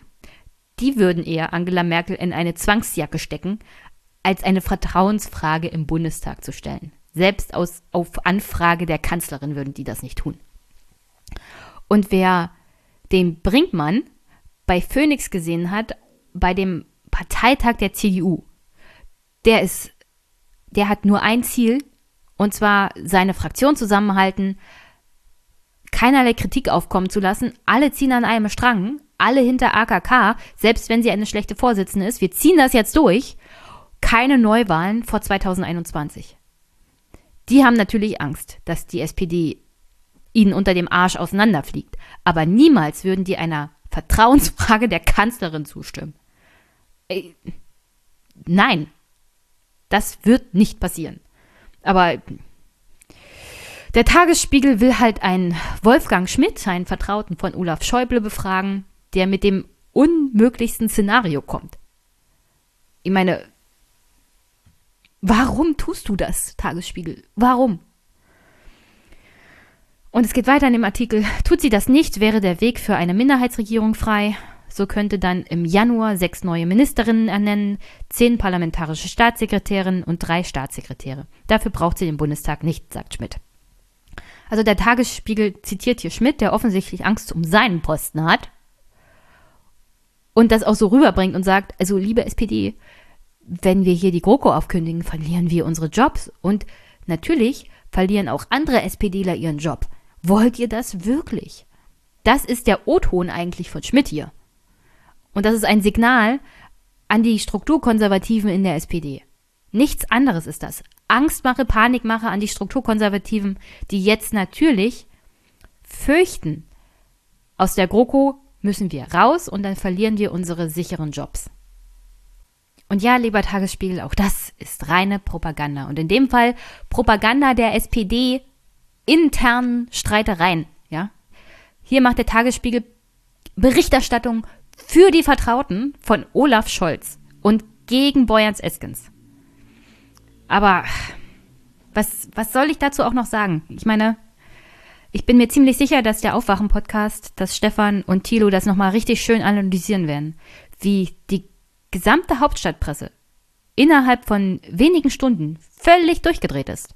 Wirklich völlig jegliche, jeglichen Anspruch an realitätsnahe Berichterstattung erstmal verloren hat und über den Haufen geschmissen hat und erstmal in den völligen Pan Panikmodus verfallen ist. Ich bin mir ziemlich sicher, sie fangen sich jetzt während der Woche ein bisschen ein und überlegen nochmal, nachdem sie in ihren Schock und Panik verfallen sind und jetzt langsam daraus aufwachen, nochmal ganz in Ruhe, was sie denn da getan haben und versuchen vielleicht auch mal ein bisschen näher an der Realität zu berichten. Aber die ersten Reaktionen war einfach nur, ja, kopflos, wie ein aufgeschreckter Hühnerhaufen, der jetzt nicht weiß, was ist denn hier los. Weil sie tatsächlich einmal selber erlebt haben, dass eine Parteibasis nicht das tut, was sie erwartet haben. Und nicht das tut, was sie laut Umfragen, also laut ihrer eigenen Umfrage erwartet haben. Sie verlassen sich auf ihre, ihre Politikbarometer, sie verlassen sich auf ihr, ihre eigene Realität und vergessen dabei, dass es außerhalb von Berlin eine ganz andere Realität gibt. Dass es außerhalb von dem Akademikerhaushalt Journalismus auch noch tatsächlich Menschen gibt, die nicht wissen, wie sie am Ende ihres Monats ihre Stromrechnung zu bezahlen haben. Und das in Deutschland, weil sie selber diese Realität nicht erlebt haben und niemals erleben werden. Und genau deswegen ist teilweise dieser Berliner Blasenjournalismus so katastrophal. Und deswegen vertraut ihnen teilweise Bevölkerung nicht, weil er ihre eigene Realität nicht widerspiegelt, sondern Journalisten aus Berlin berichten teilweise, ich sage teilweise, weil es gibt ja da noch Thilo und es gibt da Stefan, die wenigstens reflektieren, dass es andere Lebensrealitäten gibt. Und einige Hauptstadtjournalisten reflektieren das nicht, weil sie es selber nicht erlebt haben, weil sie offensichtlich keinen Freundeskreis haben, der auch nur in die Nähe von Hartz IV kommt und weil sie sich nicht hocharbeiten mussten. Und deswegen können sie auch nicht verstehen, wie Menschen jemanden wählen können wie Walter Boyans oder Saskia Eskens, die diese Lebensrealität selber mitgemacht haben, die sich daraus hochgearbeitet haben, die ein gutes Gespür und Verständnis dafür haben, wie es Menschen geht, die am Ende des Monats keine 10 Euro mehr für, eine, für ein bisschen Suppe haben, die zur Tafel gehen müssen, obwohl sie arbeiten. Das alles, das haben Walter Boyans und Eskens richtig kanalisiert in ihren Forderungen teilweise. Und wie man das den Hauptstadtjournalisten beibringen soll, dass sie ihre eigene Lebensrealität reflektieren müssten. Ich kann es nicht sagen. Ich kann es, um ehrlich zu sein, nicht sagen. Sie reden immer davon, dass man mehr Diversität im Journalismus braucht. Man, man braucht vor allem mehr Diversität in der Lebenswelt bei Journalismus. Also sucht euch ein paar Arbeiterkinder und lasst die mal ein paar Artikel schreiben. Ja, Paul ist ein guter Anfang, aber reicht bei weitem nicht aus. Danke, lieber Tagesspiegel, danke, liebe Welt. Mein, mein durchschnittlicher, doch eher niedriger Blutdruck ist schon ziemlich hoch. Und bevor ich mich jetzt der CDU zuwende, falls jemand da draußen ist, der Akkreditierung für den SPD-Parteitag macht, schreibt mir bitte, die SPD tut das nämlich nicht. Ich würde mich gerne auf diesen Parteitag setzen und mir das angucken und mir das anhören und mich mit Leuten unterhalten. Leider meldet sich die SPD Presseabteilung nicht bei mir zurück aus dem Willy Brandt-Haus. Ich habe sehr viel Verständnis dafür. Sie sind ja in letzter Zeit ziemlich gestresst und jetzt wahrscheinlich noch ein bisschen in Schockstarre. Aber ich würde mich doch gerne für diesen Parteitag in Berlin akkreditieren. Also, bitte schreibt mir. Ich bin auch ganz brav und belästige niemanden. Ich bin wirklich handsam mit meinen Fragen, vielleicht ein wenig kritisch, aber ich glaube, das ist okay. Das braucht die Presse und das braucht auch Podcasting, ja? Und das braucht auch die SPD offenkundig. Also, meldet euch bei mir. Würde mich freuen.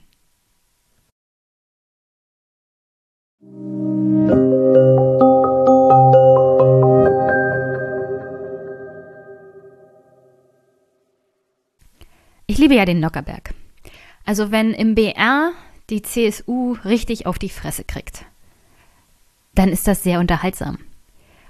Es gibt dieses Singspiel, also es gibt ja diese, diese Mutter Bayern, Mutter Bavaria, die ist ja 2019 mit Seehofer zurückgetreten sozusagen und macht diese Ansprache an ihre Bayern, ihre Kinder jetzt nicht mehr. Aber es gibt auch das Singspiel. Das ist auch sehr unterhaltsam. Und in diesen Liedern wird viel auch auf die CSU eingedrescht, aber auch andere Politiker von Bayern. Und oft ist viel Wahres dran, was die Analysen in diesen Liedern angeht, wie die CSU so ist, wie ihre Politiker so sind. Und 2017 gab es da ein Lied, das wurde von einer Kopie von Ilse Aigner gesungen.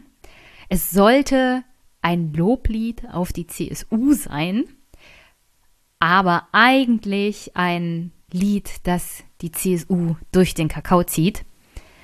Und ich würde das hier mal abspielen, weil es, glaube ich, auch viele unserer eigenen Vorurteile bestätigt, die wir als Zuschauer der CSU-Politik so haben und der CSU-Politiker. Gleichzeitig ist vieles Wahres dran, wie die CSU so als Partei drauf ist nach 60 Jahren Regierung. Aber auf alle Fälle ist das Lied unglaublich unterhaltsam. Ganda, Sarah, direkt ins Hirn. Du singst jetzt ein Lied, das deine Partei vor Scham im Erdboden versinken lässt. Komm herein,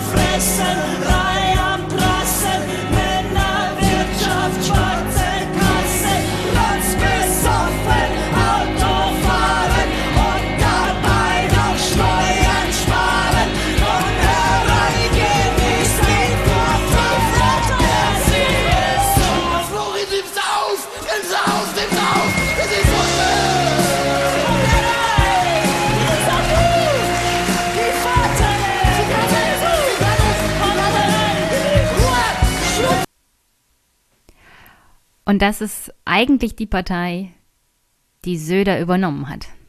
Diese alte Partei, die sich mit weißen, älteren Männern in hohen Positionen rumschlagen muss, mit ihren Seilschaften, mit ihren Kumpelhaftigkeiten, mit ihren schwarzen Kassen, mit ein bisschen doch eher Korruption, aber pff, mir sein mir halt, da gucken wir nicht so genau hin. Hauptsache, es läuft alles.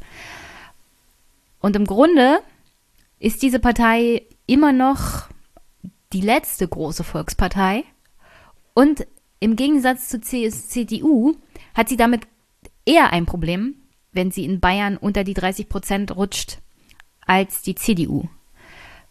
Weil die CSU tatsächlich nur in Bayern ein Standbein hat.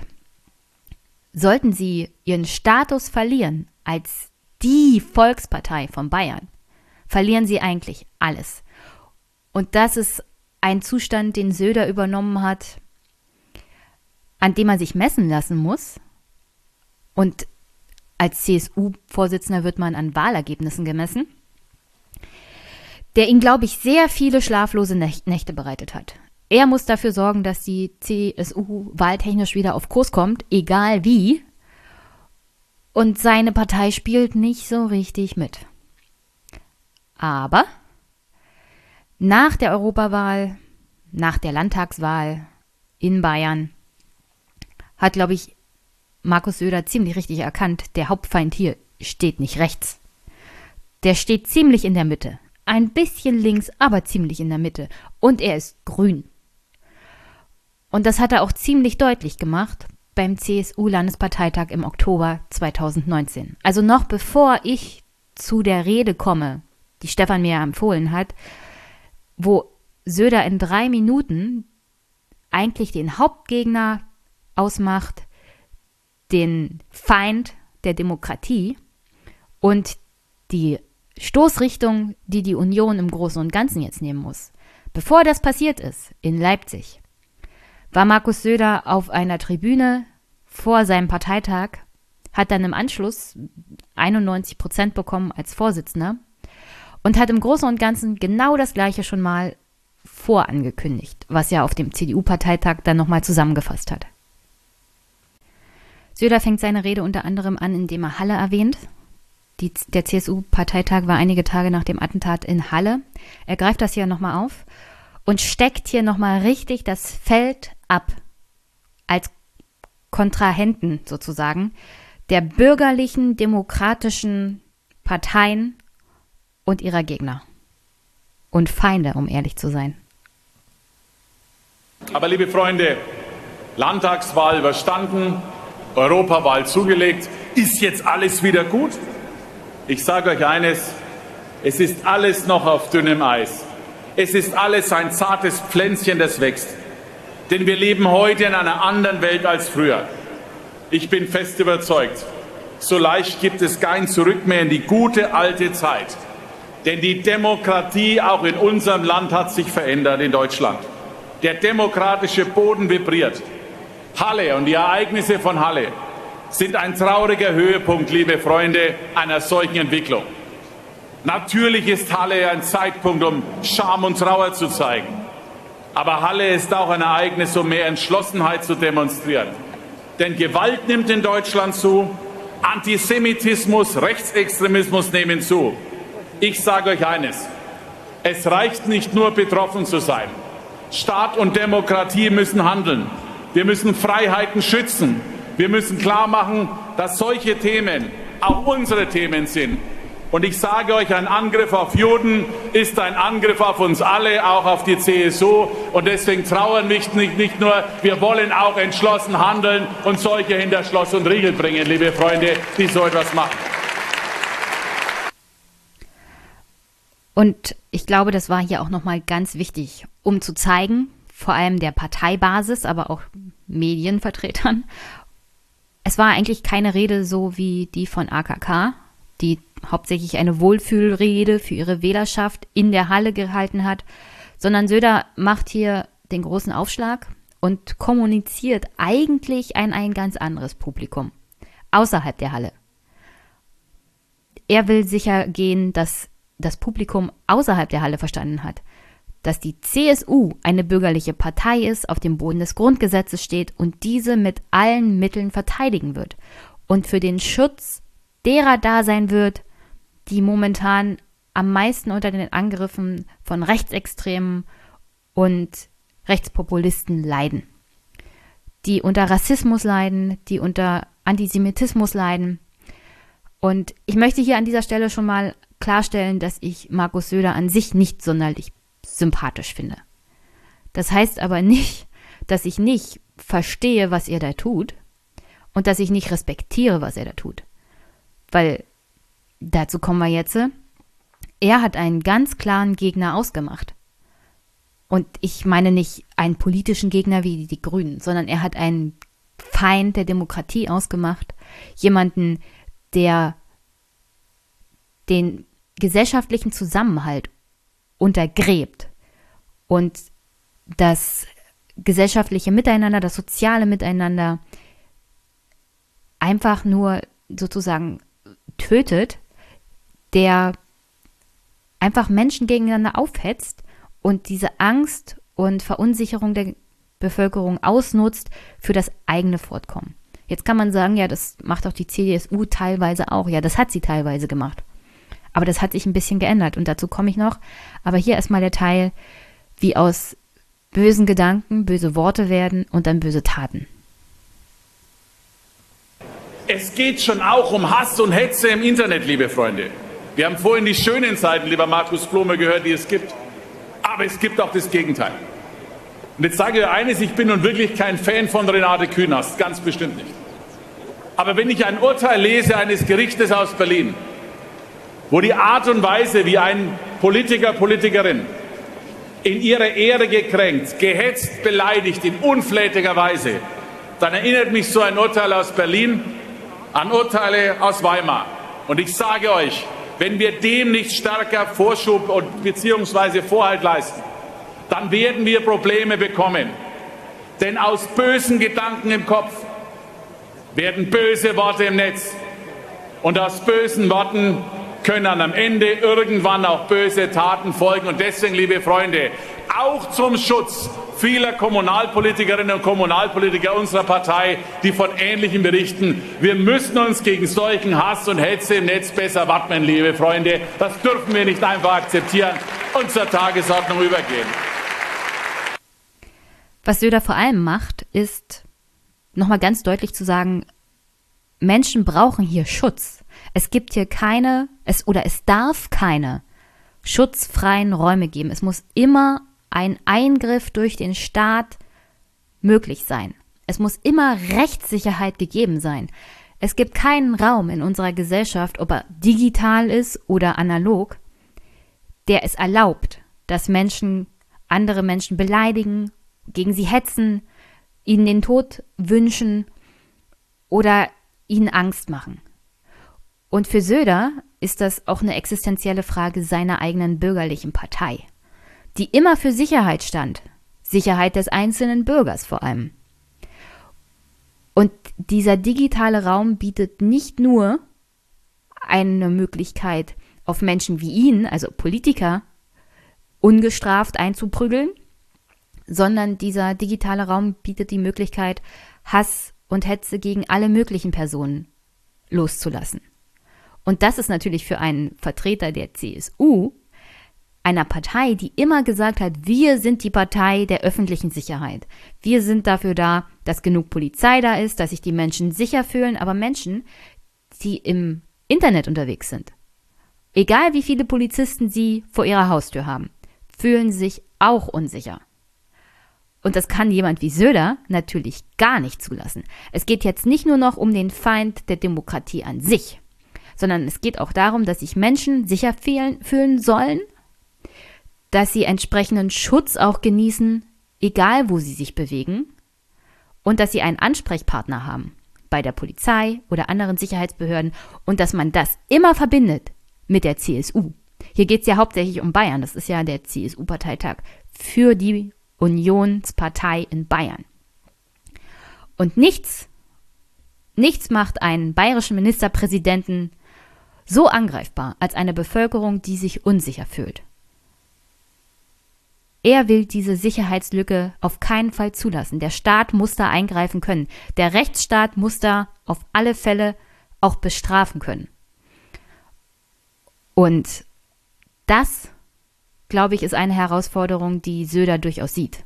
Und die er gerne, wenn nicht in dieser Legislaturperiode, in Berlin bundesweit geregelt haben möchte. Aber zur Not macht Bayern das immer, wie es Bayern macht. Alleine in Bayern erstmal. Und dann kann man es zur Not irgendwann auf Berlin übertragen.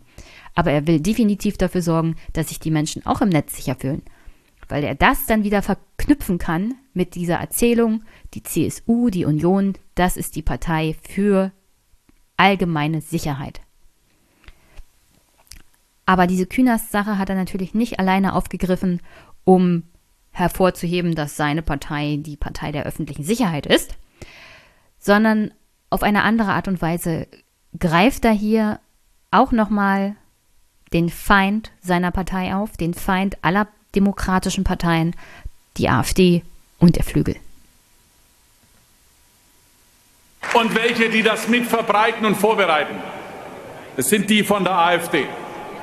Ich betone ausdrücklich, die AfD ist eben keine bürgerliche Partei, liebe Freunde. Das ist sie ganz sicher nicht.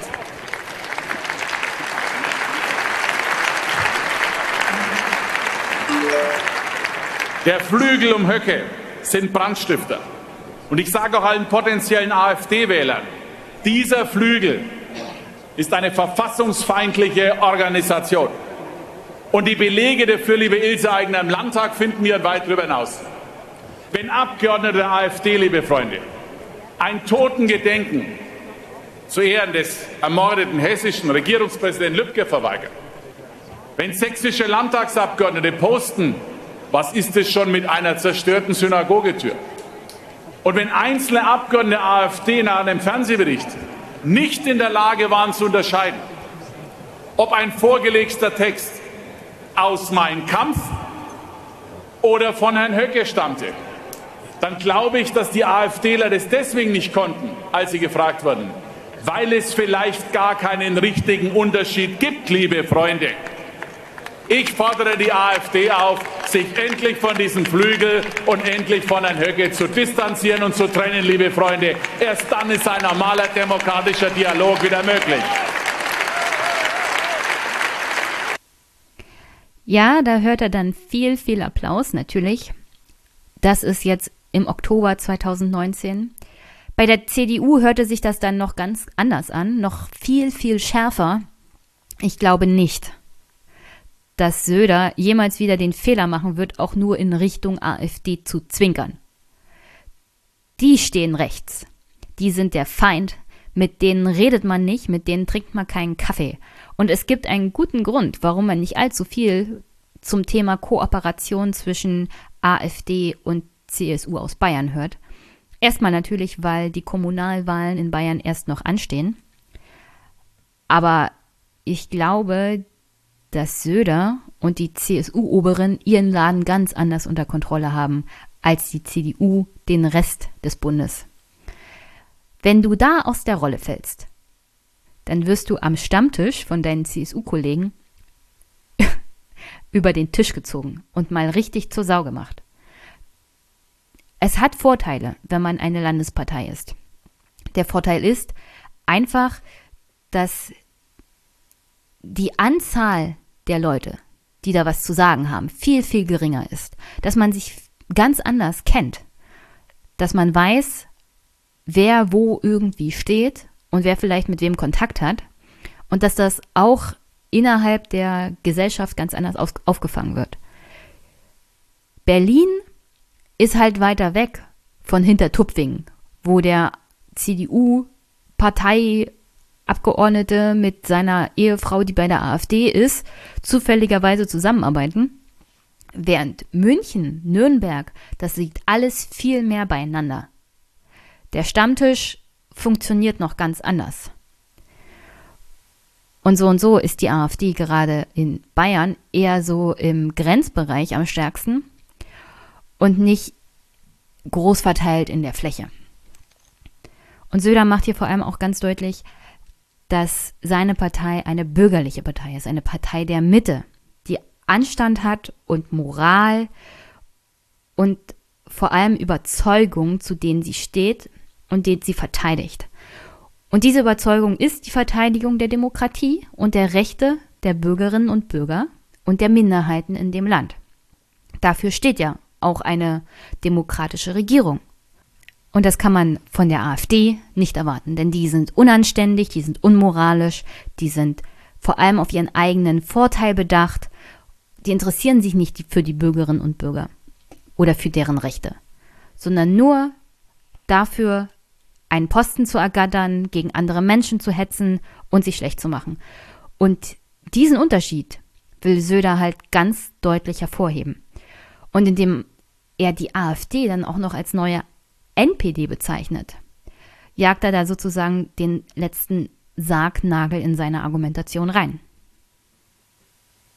Und wenn einer meint, wir sollten mal nicht so deutlich reden, und wenn einer meint und sagt, na ja, die AfD, das sind vielleicht ein paar versprengte Konservative, die sagen nur das, was man mal so laut denken möchte, dann kann ich nur eines sagen.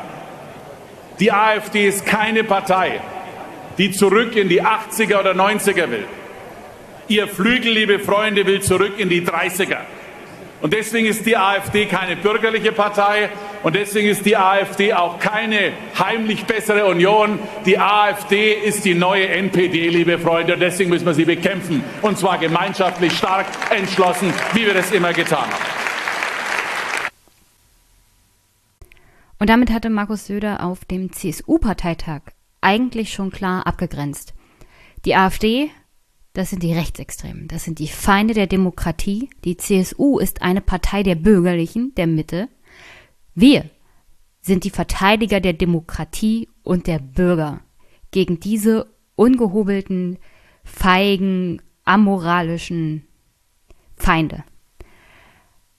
Aber Markus Söder hat natürlich diese Rede nicht nur gehalten, um zu sagen, wer der Feind ist der Demokratie und wer der Feind ist der CSU, sondern um auch ein paar Analysen in Worte zu fassen. Um zu zeigen der Partei, also die Zeiten haben sich geändert, wir müssen uns ändern, sonst gehen wir unter. Ich glaube, da kanalisiert er ein bisschen sein großes Idol dann auch.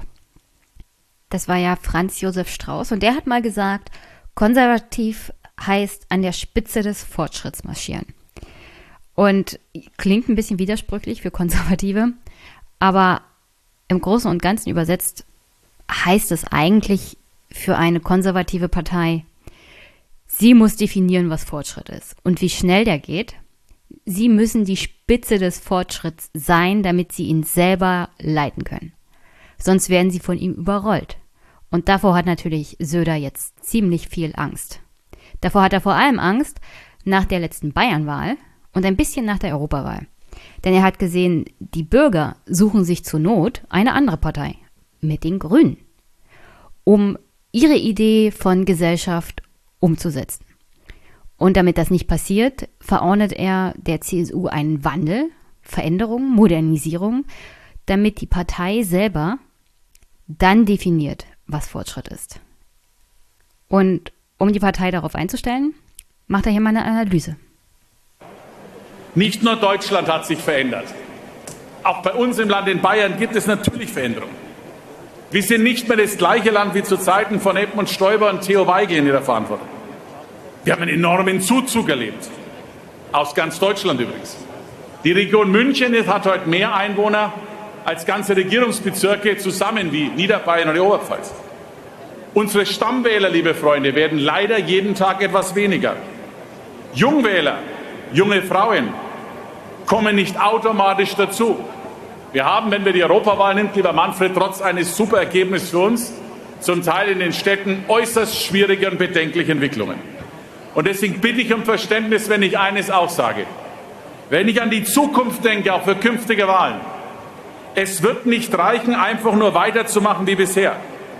Es reicht auch nicht nur glorreiche alte Zeiten zu beschwören.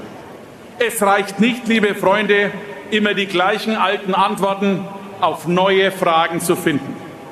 Es bleibt uns nichts anderes übrig. Wir müssen uns entwickeln, wir müssen vorangehen. Ich sage aber ausdrücklich, wir wollen alle mitnehmen.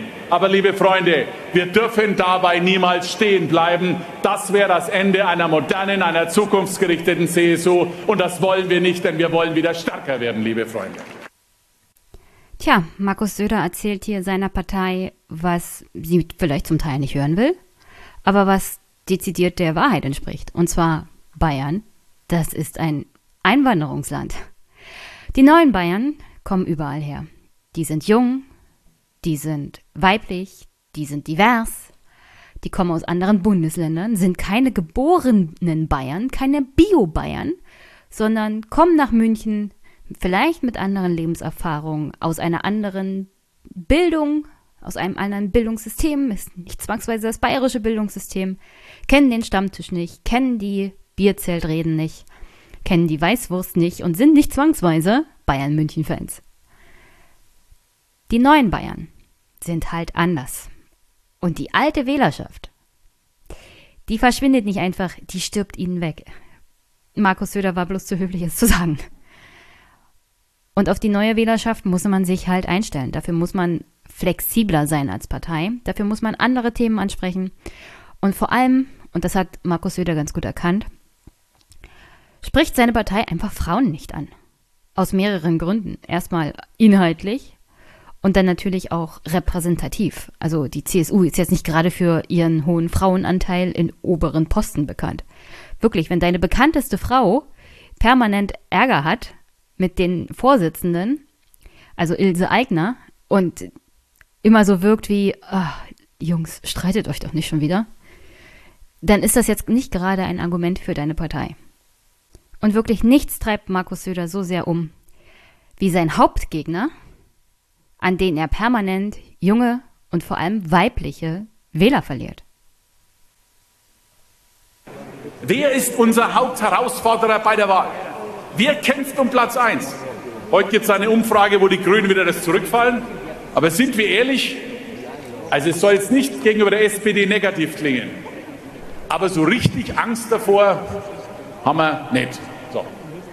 Herausforderer sind die Grünen. Wer wird wahrscheinlich um Platz 1 mit uns werben? Die Grünen. Wer wird wahrscheinlich im TV-Duell der Gegner sein? In Bayern war es schon so. Lange wusste der Bayerische Rundfunk gar nicht, wen er damals nehmen soll. Und dann haben wir die Grünen genommen, weil sie da schon erkennbarerweise zweitstärkste Partei war. Das heißt, es wird auf deutscher Ebene auch so sein. Die Grünen werden eine Kandidatin oder einen Kandidaten für das Kanzleramt benennen müssen. Und deswegen ist jedenfalls im Moment, liebe Freunde, die Frage nicht schwarz und grün, sondern eher schwarz oder grün. Und deswegen kann ich euch nur eines sagen. Wir setzen auf Sieg und nicht auf Platz. Wir wollen die Nummer eins sein und die Nummer eins bleiben. Und darum kann ich jedem sagen, der die Sorge hat, Nicht wir und auch nicht ich werden grün. Wir bleiben in Bayern weiß-blau, liebe Freunde, denn das ist unsere Linie, das ist unsere Politik und dazu stehen wir auch, und zwar weit über den Tag hinaus. Jetzt kann man natürlich Markus Söder vieles unterstellen. Dass er es ja hätte wissen müssen, warum er denn auf die AfD-Position permanent eingeschlagen ist und, und, und. Und das meint er so und so alles nicht ernst, was jetzt gleich kommt. Aber Folgendes ist passiert. Es gab eine Wahl und im Gegensatz zur CDU macht die CSU eine ziemlich gute Wahlanalyse. Sie ist noch ziemlich nahe dran an ihren Bürgerinnen und Bürgern. Und sie hat knallhart direkt in der Staatskanzlei mitbekommen, also was wir hier getrieben haben mit der AfD, das jagt uns unsere Wähler davon. Nicht zur AfD, sondern zu den Grünen. Das sind die Bürgerlichen hier in Bayern. Die nehmen uns unsere Wähler weg. Die sind unsere Hauptgegner. Die AfD da hinten, die können wir ignorieren. Die 6%, ach, die sitzen wir auf einer Backe ab. Die sind kein Problem für uns. Zur Not Verfassungsschutz, Beobachtung, die stellen wir kalt. Die sind ein demokratischer Feind. Mit denen müssen wir ganz anders umgehen. Die Grünen, die Grünen, da müssen wir argumentativ die Wähler zurückholen. Das ist eine viel schwerere Arbeit. Da müssen wir sogar politisch, inhaltlich, reale Politik verändern, damit uns die Wählerschaft nicht für die nächsten Generationen abhanden kommt. Die CSU hat das ganz klar festgestellt. An Zahlen, an Fakten, allein an der Tatsache, dass sie Mandate in, im Landtag verloren hat. Das hat richtig wehgetan. Das hat der CSU einen so heftigen Schlag versetzt, dass sie angefangen hat nachzudenken und zu analysieren und zu sehen, was ist hier denn eigentlich unser Hauptproblem? Und unser Hauptproblem als CSU ist eine grüne Partei. Unser Hauptproblem ist, dass wir diesen Wählern weder inhaltlich noch zukunftsperspektivisch irgendwas anbieten können. Deswegen gehen sie weg. Das müssen wir umstellen. Und diese Modernisierung inhaltlicher Natur und parteipolitischer Natur, also auch was Parteireformen angeht, das hat Söder erkannt. Söder ist ein Machtmensch, voll und ganz. Mag man ablehnen oder nicht. Er hat das analysiert, er setzt das um. Und auch wenn man ach, dem nicht, nicht hundertprozentig zustimmt, am Ende des Tages zählt das Ergebnis. Und wenn er mit diesem Kurs, also mehr Klimapolitik in Bayern, und eine Parteireform, die dazu führt, dass junge Menschen mehr in den Parteiämtern sind und auch Frauen, dann wird ihm das Wahlergebnis recht geben. Dann wird er mit diesem Kurs auch in Bayern wieder der große Landesvater sein und wieder über 40 Prozent kommen. Egal, wie die Grünen jetzt momentan stehen. Denn auch da würde ich jetzt auf den Nockerberg verweisen. Und ein sehr, sehr interessantes und intelligentes Lied von 2017 haben wir nicht, brauchen wir nicht, haben wir noch nie so gemacht. Okay, der Rest ist nicht so richtig bayerisch, aber ich habe es wenigstens versucht. Und wenn man es sich ein bisschen anhört, glaube ich, versteht man ganz gut, worum es geht.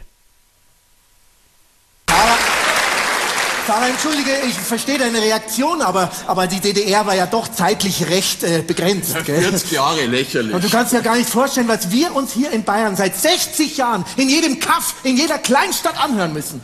Mach wir nicht, frag wir nicht, haben wir noch nie nicht gehabt. Haben wir noch nie nicht gehabt?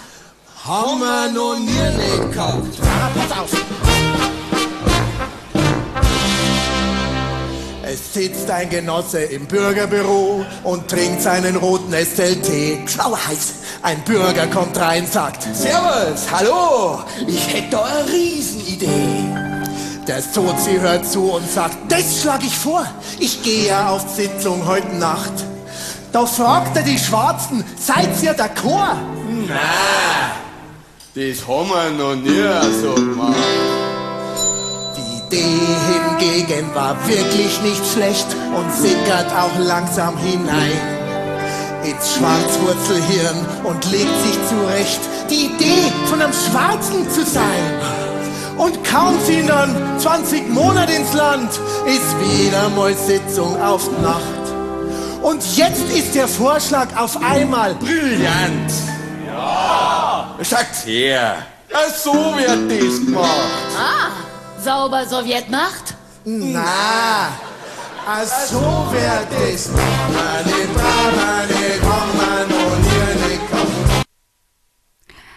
Und ich hoffe, es wird klar. Die CSU hat's einfach drauf. Die Idee von anderen zu klauen und sie in einer neuen Verpackung als ihre eigene zu verkaufen. Markus Söder hat zum Beispiel sich als Bienenretter hingestellt. Er hat das Volksbegehren, das von anderen, unter anderem von Grünen auch unterstützt wurde und mit initiiert wurde, genommen und daraus eine CSU-Sache gemacht. Er sagt, ich bin der Ministerpräsident, wir sind die CSU, wir stehen für die Erhaltung der Schöpfung, wir setzen das jetzt um, wir beschützen die Bienen. In Bayern hat er sein Klimakabinett unter freiem Himmel abgehalten. Markus Söder ist einfach mal ein Pragmatiker, teilweise mit Überzeugung. Wenn er Überzeugungen hat, dann setzt er die auch hundertprozentig um und hält sich auch dran, weil er genau weiß, allzu oft kann man sich jetzt auch nicht wie ein Fähnchen im Wind bewegen. Natürlich, die Bayern sind dafür bekannt, auch Wendehälse zu sein und ihre Meinung von heute auf morgen zu ändern. Unter anderem ein Spitzname von Horst Seehofer war Drehhofer, der einfach mal mitten im Galopp die Richtung geändert hat, was seine Politik angeht. Wenn es darauf ankommt, wenn es darum geht, die Wählerschaft von sich zu überzeugen, dann kippt die Stimmung in der CSU schon recht schnell. Und dann ist der Wendekreis der Christsozialen meist noch enger als der ihre Mitbewerber. Also die CSU kann sehr schnell auf einem Fingerhut sich drehen, was ihre inhaltliche Politik angeht. Und ich, das macht sie auch ein bisschen aus. Das ist ihre Definition von guter Politik. Ihr braucht keine andere Partei, ihr braucht die Grünen nicht. Wenn ihr Klimaschutz wollt, dann machen wir das für euch. Das machen wir hier in Bayern, das machen wir wirtschaftskonform und dann geht's allen gut und dann gibt's auch soziale, wirtschaftliche Sicherheit. Das kriegt ihr aber nur mit der CSU. Nur mit dieser Partei der Mitte. Dazu braucht ihr die Grünen Linken doch nicht. Deswegen sagt Söder ja auch, es heißt nicht CSU und Grüne, sondern CSU oder Grüne. Deswegen macht er sie zum politischen Gegner. Den politischen Gegner kannst du stellen, herausfordern, seine Ideen klauen, wenn nötig, und selber umsetzen und damit die Wählerschaft für dich gewinnen. Das ist der Unterschied zur AfD, die einfach mal der Feind sind. Mit dem redest du nicht, von denen übernimmst du nichts. Die musst du kalt stellen. Die musst du sozusagen ignorieren und am langen Arm verhungern lassen. Also politisch sozusagen töten. Ohne mit ihnen Kontakt zu haben. Und vor den Grünen. Vor den Grünen hat Söder keine Angst. Einer hat Angst vor Neuwahlen, weil er Angst vor den Grünen hat. Liebe Freunde, ich nicht. Klar haben die Grünen hohe Umfragewerte. Aber sind wir ehrlich? Sie kommen natürlich zum einen aus einer Schwäche der SPD und auch darin, dass ihre Themen absolute Hochkonjunktur in der öffentlichen Wahrnehmung haben. Dabei bin ich fest überzeugt, die Grünen sind am Ende eine Ein-Themen-Partei. Man spürt in Umfragen, dass wenn die Bürger gefragt sind, ob es jenseits der Umweltthematik Zutrauen in die Grünen gäbe, um Konjunkturfragen zu lösen, Sicherheitsfragen, Deutschland zu repräsentieren, da fallen die Umfragen deutlich nach unten. Ich sage euch eines. Mir fällt auf, dass die Grünen wieder beginnen, ihren Weg der Mitte zu verlassen. Je besser die Umfragen würden, desto mehr entwickeln sich die Grünen wieder zurück. Sie gehen wieder in Rückfall in alte Zeiten, eher nach links. Ich weiß nicht, ob ihr es beurteilt wie ich. Ich finde neue Ideen gut. Und wir sind offen auch für Herausforderungen der Zeit und wir gehen damit. Aber diese ständige Besserwisserei, dieses ständige Belehren, liebe Freunde, und den tiefen Wunsch, Deutschland Bayern umerziehen zu wollen, den teilen wir nicht, liebe Freunde, das wollen wir nicht. Ja, Söder macht deutlich, die Grünen, die sind eigentlich Linke.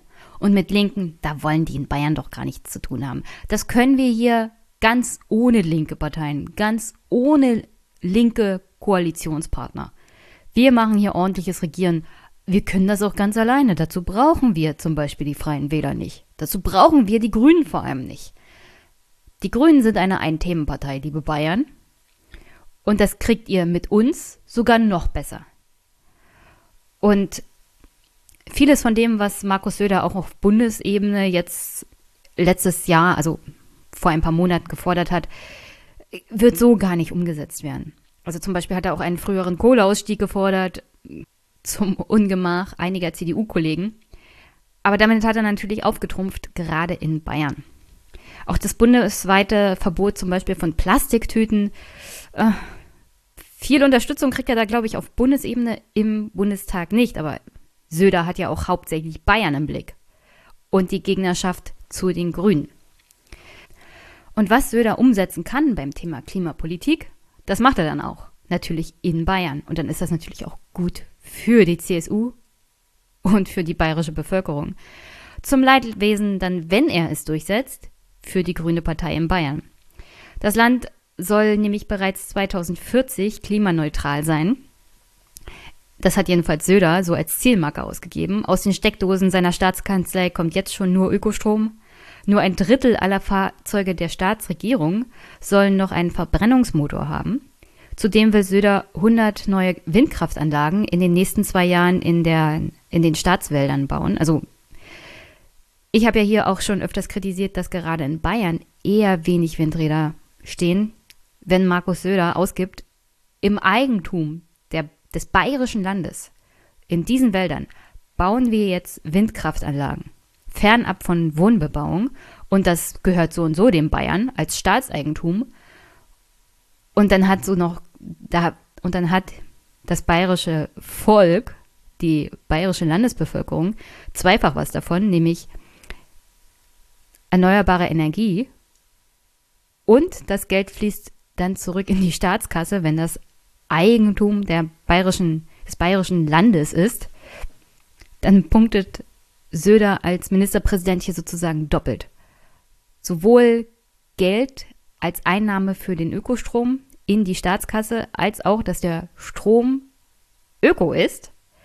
Und damit nimmt er natürlich den Grünen einen, einen extrem wichtigen Punkt, Umsetzung von erneuerbaren Energien auch in Bayern, weg. Und wenn er es schafft, punktet er damit auch auf Bundesebene als ein Ministerpräsident, der das im eigenen Land so umsetzt und den Grünen das Wasser abgräbt, das wäre schon ein heftiges Argument, zum Beispiel in der Union, denn auch die Union muss auf Bundesebene gucken, wo sie bleibt, in Konkurrenz zu den Grünen. Und dann will Söder noch die Deckelung für die Flächen für Photovoltaikanlagen aufheben in Bayern. Und Beamte und Politikerinnen sollen die Bahn statt das Flugzeug nutzen oder vielleicht einen E-Tretroller nehmen. Also die Marschroute für die Bayern, für Söder, ist hier ganz klar. Der Feind, der politische Gegner, nicht der Feind, der politische Gegner sind die Grünen. Denen drehen wir jetzt das Wasser ab, indem wir einfach grüner sind, als die Grünen je sein können.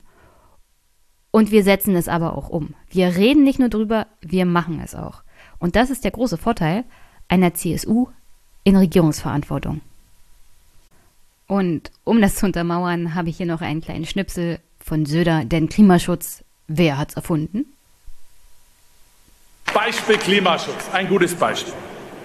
Natürlich gibt es den Klimawandel. Natürlich brauchen wir ein gutes Konzept, liebe Freunde, für den Klimaschutz. Die CSU hat da übrigens ein großartiges Programm beschlossen. Und lasst euch da auch nicht immer ins Boxhorn jagen. Wer hat denn das erste Umweltministerium überhaupt je gegründet? Das war doch keine Idee der Folklore, sondern es war die Ur-DNA der CSU, weil wir nämlich aus dem Schöpfungsgedanken heraus sagen, dass es ein christlicher Auftrag ist, Schöpfung zu bewahren und deswegen auch ein gutes Konzept zum Klimaschutz vorzulegen.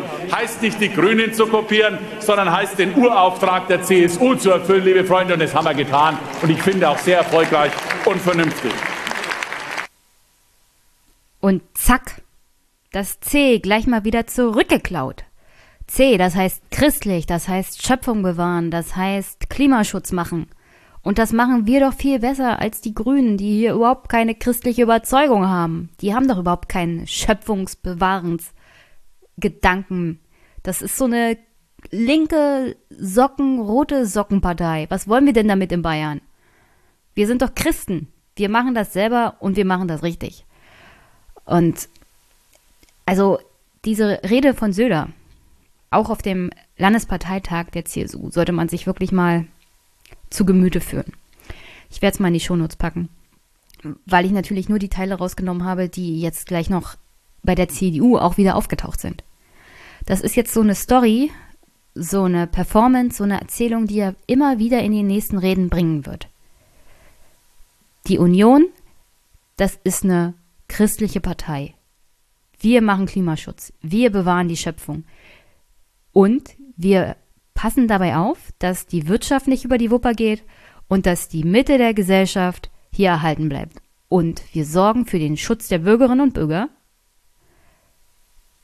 Wir sind das Bollwerk gegen extremistische Parteien. Wir sind das Bollwerk gegen die NPD 2.0, aka AfD.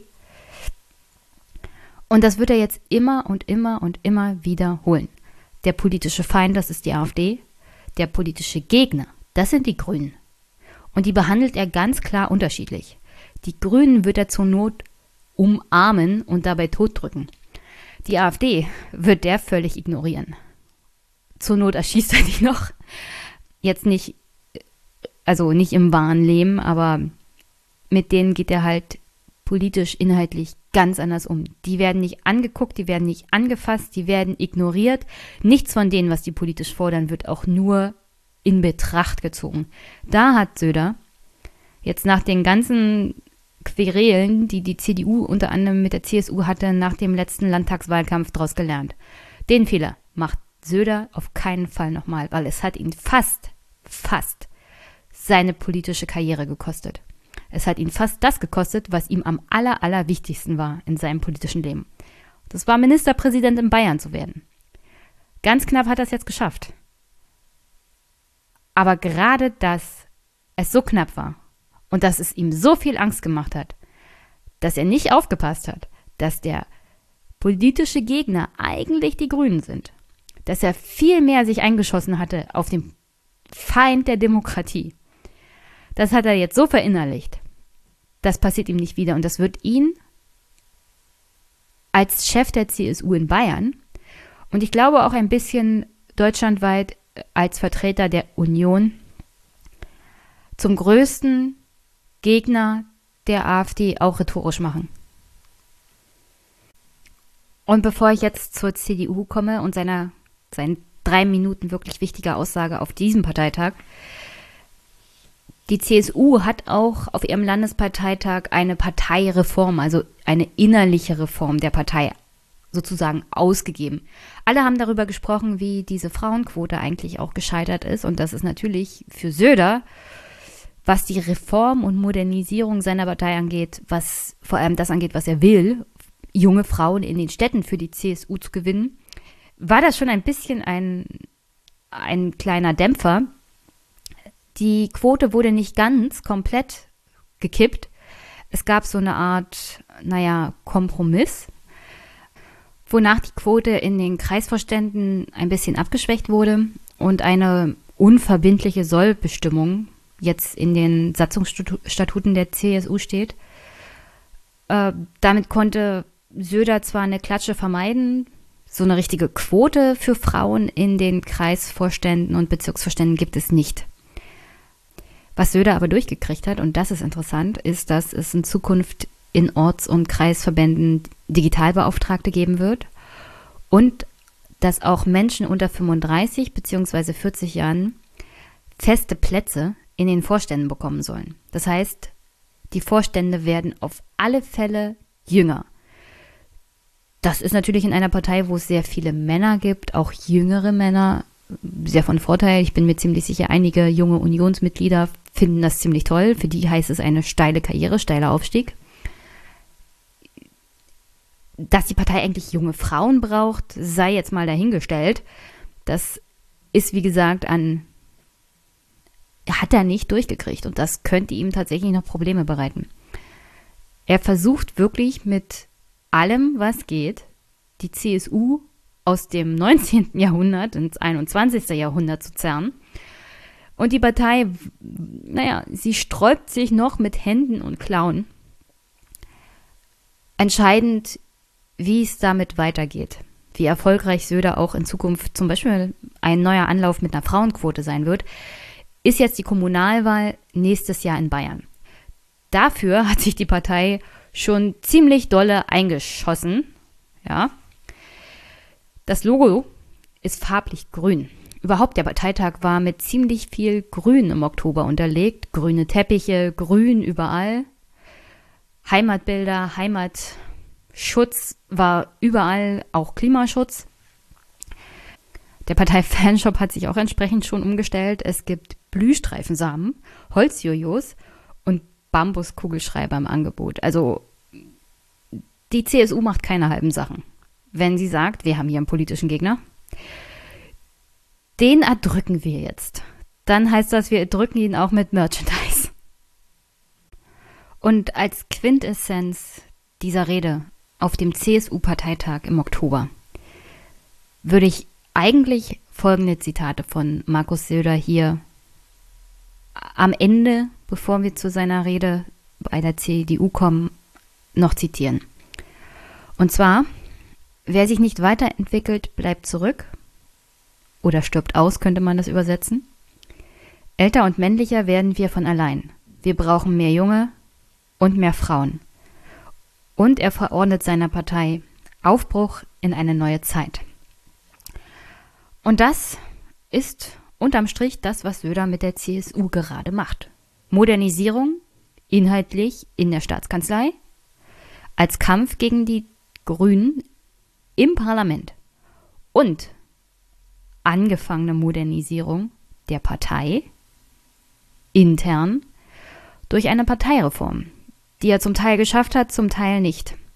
Aber wie gesagt, ich würde sagen, nach der Kommunalwahl sehen wir weiter, wie erfolgreich sein Kurs ist und wie viel die Partei, also die CSU, damit sich machen lässt.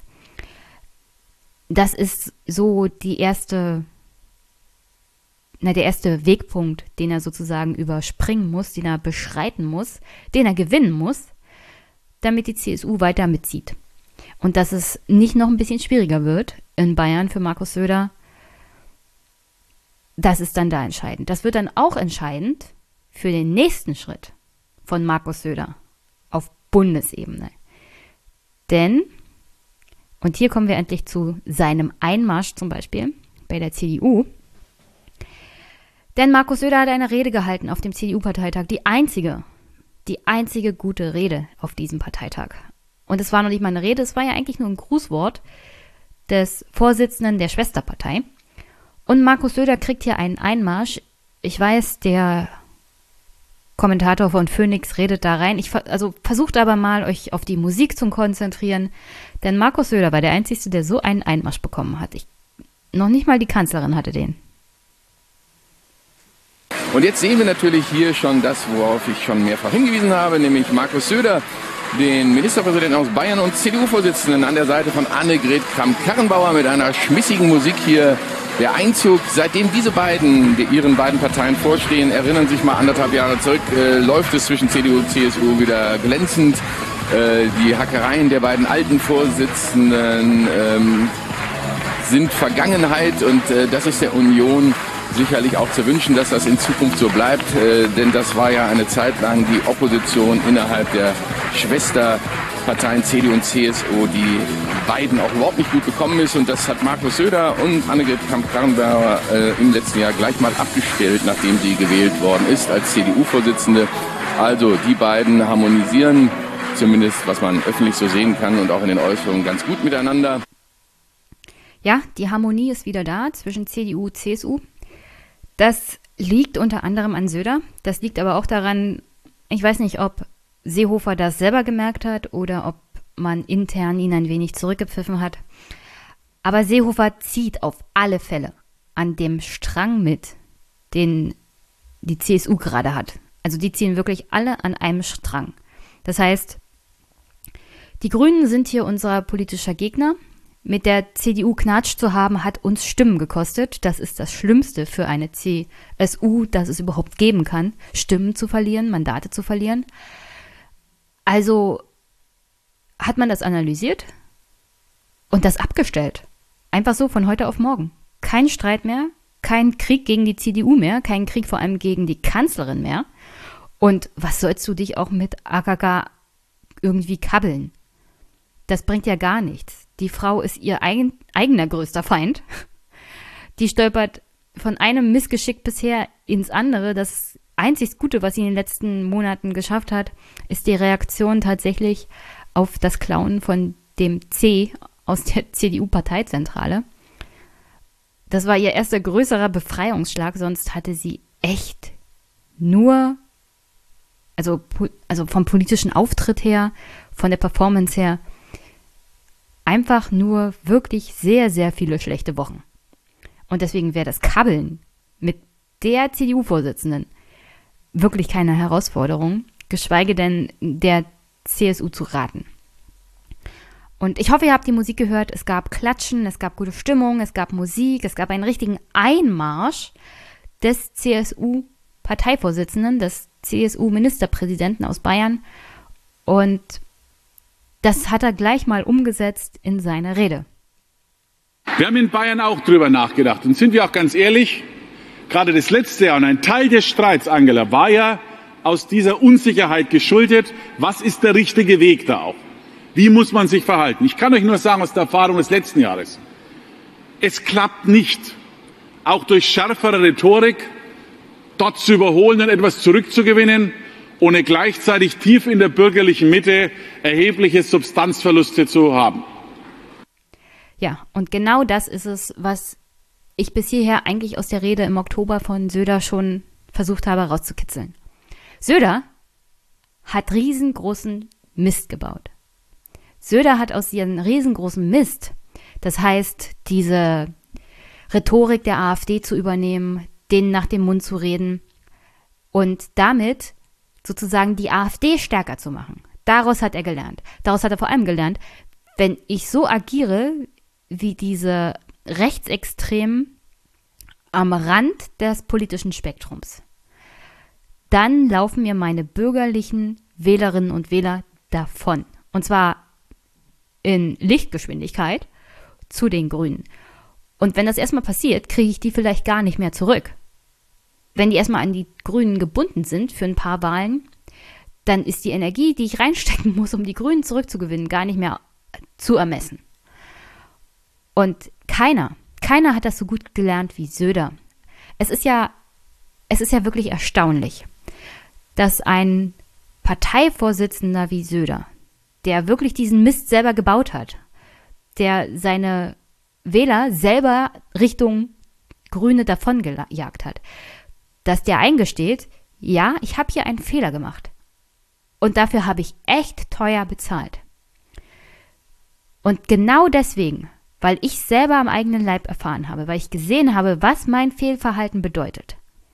Für meine Partei, aber auch für mein Land und für meine Bürgerinnen und Bürger. Genau deswegen kann ich sagen, so funktioniert das nicht. Ich habe daraus gelernt und ich kann der CDU als Vorsitzender der Schwesterpartei sagen, diesen Weg dürft ihr nicht einschlagen. Also lasst euch nicht von jemandem erzählen wie Friedrich Merz, dass der hier irgendwie von außen kommt oder wie von einem Linnemann, der auch ein bisschen seltsame Rhetorik hat und schon gar nicht von irgendeiner so komischen Werteunion, welche politische Rhetorik ihr zu haben habt als konservative Partei, dass ihr vielleicht noch härter einsteigen müsst, dass ihr Anti-Migrationspolitik machen müsst. Nein, genau das ist der falsche Weg. Das habe ich gemacht. Und dann sind mir die Leute aus der Mitte davon gerannt. Und von den Rechten ist so und so keiner gekommen und hat uns gewählt. Die sind bei ihrer extremistischen Partei geblieben. Und das analysiert er hier auf dem Parteitag der CDU einfach genial. Und er sagt der CDU ganz genau, was Sache ist. Und um ehrlich zu sein, an diesem Punkt ist er praktisch schon eine sehr gute Empfehlung als Kanzlerkandidat. Vielleicht nicht für die nächste Bundestagswahl, aber auf alle Fälle für die übernächste. Wenn es darum geht, gegen die Grünen als bürgerliche Partei Wahlkampf zu betreiben und gleichzeitig die AfD so zu nehmen, wie man sie nehmen muss, indem man sie praktisch ignoriert und nicht ihre Rhetorik kopiert. Und deswegen lasst uns da auch nicht rumspielen mit dem Thema. Lasst uns nicht in geheimen Zirkeln drüber nachdenken, ob irgendwie es eine Gelegenheit gäbe, unter welchen Umständen arithmetisch vielleicht und vielleicht sind alle da nicht so schlimm.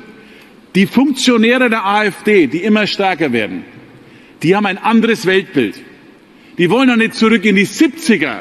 Liebe Freunde, die wollen zurück in die 30er. Und deswegen ist die AfD, die AfD ist nicht irgendwie eine konservativere Union, sondern sie ist die eigentliche neue wahre NPD und mit solchen Leuten macht man nichts, sondern man bekämpft sie und zwar engagiert und streitbar, liebe Freunde. Klare Linie. Ja, sehr, sehr großer Applaus und zwar zu Recht. Und aufmerksame Hörer, die bis hierher durchgehalten haben, wissen, das hat er jetzt recycelt. Diesen Spruch hat er schon vor der CSU gebracht. Diesen Spruch kann er vor der CDU genauso gut nochmal bringen. Und hier trifft er sogar auf noch mehr Resonanz, weil tatsächlich in diesem Raum sehr, sehr gebeutete CDUler sitzen, bürgerliche und tatsächlich auch ein bisschen mehr Frauen, liebe CSU. Bei der CDU sitzen doch ein paar mehr Frauen bei den Delegierten rum als in Bayern. Und die nehmen das ganz anders auf und die feiern das auch ab. Und es gibt tatsächlich, egal ob man die CDU mag oder nicht, da auch sehr anständige Männer und Frauen, die aufrichtig daran glauben, dass sie die, die richtige Politik machen. Und die tatsächlich bürgerliche in dem Sinne sind, dass sie den Staat stärken und auch die Demokratie verteidigen wollen. Ihr Umgang mit Linken und was auch immer, das ist natürlich ein ganz anderes Feld für einen ganz anderen Themenkomplex für einen Podcast. Aber man muss ihnen schon unterstellen können, und das tue ich ja auch, dass sie es ernst meinen mit der Bewahrung der Demokratie und der Bewahrung bürgerlicher und konservativer Werte. Selbst wenn man die Werte nicht teilt, kann man durchaus sagen, das hat Platz in einer Demokratie. Und deswegen, das spricht Söder sehr gut an. Er sagt hier, die AfD, das ist die neue NPD, die NPD 2.0, das ist der Feind aller aufrechten Bürgerlichen, aller aufrechten Demokraten. Und die, die macht man nicht nach. Die imitiert man nicht. Mit denen spricht man nicht, deren Rhetorik übernimmt man nicht. Denn dann verlieren wir als Union nicht nur unsere Wähler, sondern auch unsere Werte und am Ende, und das ist, glaube ich, für Söder sogar noch schlimmer, die Wahlen. Hier klare Kante. AfD ist Feind. Wer ist jetzt unser Hauptherausforderer eigentlich? Ich kann es nur für Bayern sagen und wenn wir die Umfragen national sieht, sieht man es auch. Wie gesagt, die SPD ist da, aber ja, ich muss auch, wenn ich das so sagen darf, ihr habt nachher entscheidet ja noch über eure Fragen. Ich will nur eins sagen, ähm, wir haben auch am Parteitag über Urwahl und sowas geredet. Ich kann nur eines sagen, so richtig ist der Weg der SPD bei so einer Frage jetzt nicht gerade ein totales Vorbild für uns, wenn ich das so sagen darf. Weil so richtig, ja, wieder sehr, sehr viel Applaus, weil eigentlich hackt man nicht auf der SPD rum, neben Herr Söder. Die ist schon gebeutelt genug. Deswegen tritt er nicht so richtig drauf, weil was soll man auf jemanden treten, der schon am Boden liegt? Wir sollten das mit der Direktwahl vielleicht nicht machen, weil das wäre natürlich auch für Söder schlecht. Also Söder ist ja kein Idiot. Der ist ein sehr, sehr großer Stratege und der weiß ganz genau, so eine Urwahl eines CDU-Kanzlers, eines CDU-Kanzlerkandidaten, ist gerade für die CSU noch schlechter. Es gab ja immer mal einen Deal zwischen CDU und CSU, wenn es mal einen starken CSUler gab, dann hat man halt eine Absprache gemacht, ja, der CSUler darf auch mal ran. So wurde Franz Josef Strauß mal Kanzlerkandidat, so wurde Stoiber mal Kanzlerkandidat vor Merkel. Aber bei einer Urwahl, und die CDU hat definitiv mehr Mitglieder als die CSU, hat ein CSU-Kandidat keinerlei Chancen. Egal wie beliebt er in der CDU ist. Da würde es niemals ein CSUler werden. Deswegen hat auch Söder keinerlei Interesse daran, eine Direktwahl des Kanzlerkandidaten durch die Basis stattfinden zu lassen, der beiden Unionsparteien. Und ja, den politischen Feind hat er definiert und den politischen Gegner, den politischen Herausforderer, wie in seiner Rede im Oktober, nochmal. Die Grünen auf alle Fälle in Bayern. Aber er versucht das auch definitiv auf Bundesebene für die CDU-Union generell zu übertragen. Die neue Konkurrenz im bürgerlichen Spektrum ist die Grüne Partei.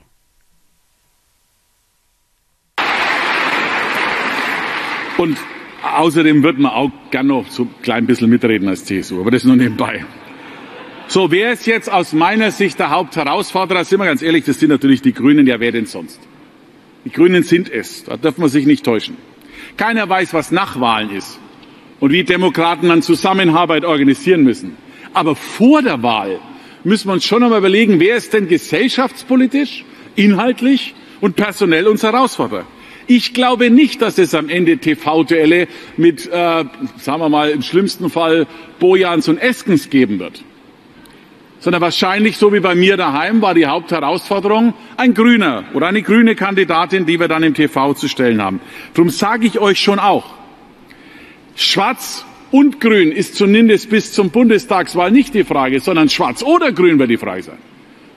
Wir liegen, das ist die, das ist die Realität. Und auch das sage ich, es wird am Ende, so wichtig es ist, darüber nachzudenken, wer Kanzlerkandidatin oder Kandidat werden kann. Aber die Kernfrage ist, nicht nur zu überlegen, wann wir Kandidaten aufstellen, sondern die entscheidende Frage ist, wer steht am Ende da? Denn mir ist egal, wer Kandidat war. Ich will, dass über 2021 auch, auch der Kanzler und Kanzlerin von der Union gestellt wird. Das ist die entscheidende Frage. Und nicht von den Grünen, liebe Freundinnen und Freunde. Ja, und da am Ende fliegen ihnen die Herzen der CDU praktisch zu. Also ich war in dem Saal, als Söder diese Rede gehalten hat, als er fertig war. Es wirkte viel organischer, was den Applaus anging, was die Standing Ovations anging. Also neben mir die Mitarbeiterin einer CDU-Bundestagsabgeordneten war hellauf begeistert. Dieser Stil, diese Performance, nicht nur der Inhalt, dass er sagt, die AfD ist unser Feind, der Feind der Demokratie, die Grünen sind unser politischer Gegner und die müssen wir auf Bundesebene entsprechend auch stellen. Und gleichzeitig, wir als Union müssen viel jünger werden, wir müssen moderner werden, wir müssen wir müssen zeigen, dass konservative bürgerliche Werte auch was bedeuten, dass wir dazu stehen, dass wir sie umsetzen können. Das können wir auch mit Frauen, das können wir auch mit jungen Menschen machen. Also wir müssen wieder begeistern für die Union, für die bürgerlichen Konservativen. Und wir müssen vorangehen.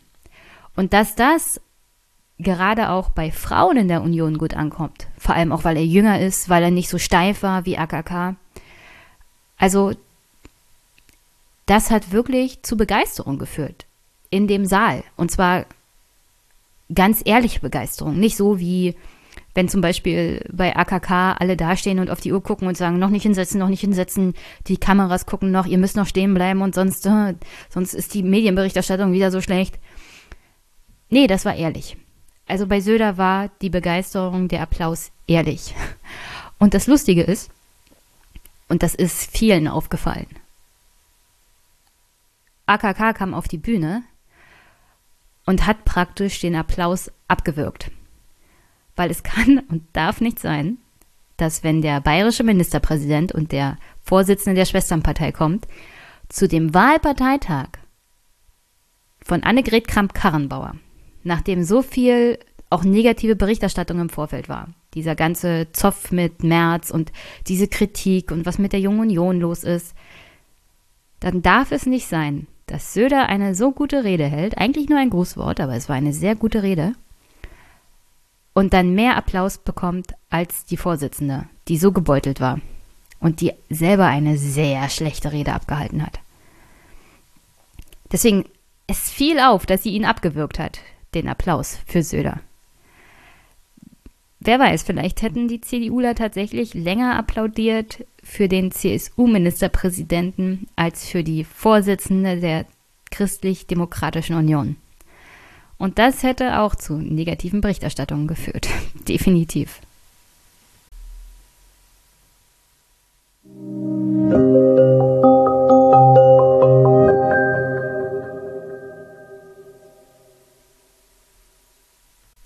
Und soweit zur Analyse anhand von audiotechnisch gut verständlichen Ausschnitten aus der Rede von Söder auf dem CSU-Parteitag und auf dem CDU-Parteitag.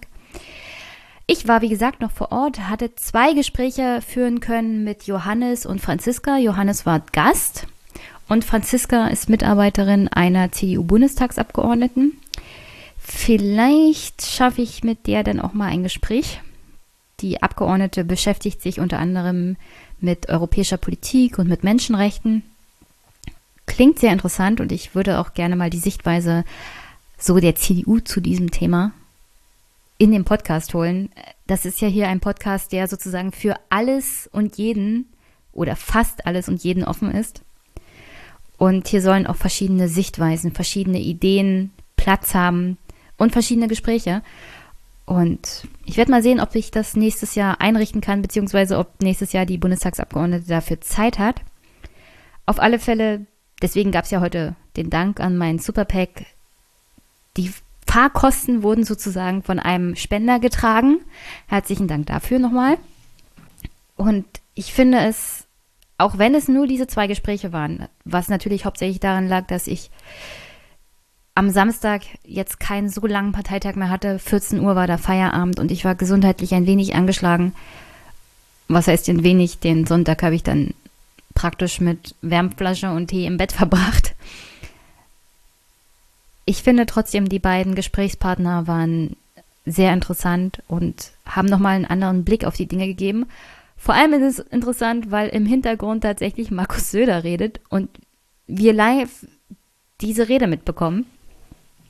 Und das gibt dem Ganzen nochmal einen ganz anderen Spin, vor allem bei Franziska. Und deswegen hier an der Stelle spiele ich euch einfach die beiden Gespräche ein, die ich auf dem CDU-Parteitag geführt habe. Hi, ich bin Jenny und ich bin auf dem Bundesparteitag der CDU in Leipzig und du bist? Hi, ich heiße Johannes. Ich wohne hier, ja. Du wohnst hier in Leipzig? Ja. Ich wohne hier in Leipzig und äh, ja, dachte ich, schau mir das mal an.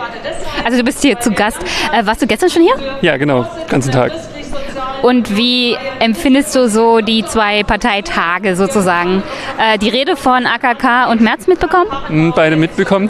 Ähm, ich meine, AKK ist eine tolle Rednerin. Ähm, und äh, ja, ich fand das schon interessant, so zu sehen, dass letzten Endes äh, diese ganze Frage, ob AKK sich halten kann oder nicht, war eigentlich am Ende der Rede klar, dass niemand an ihr rütteln kann.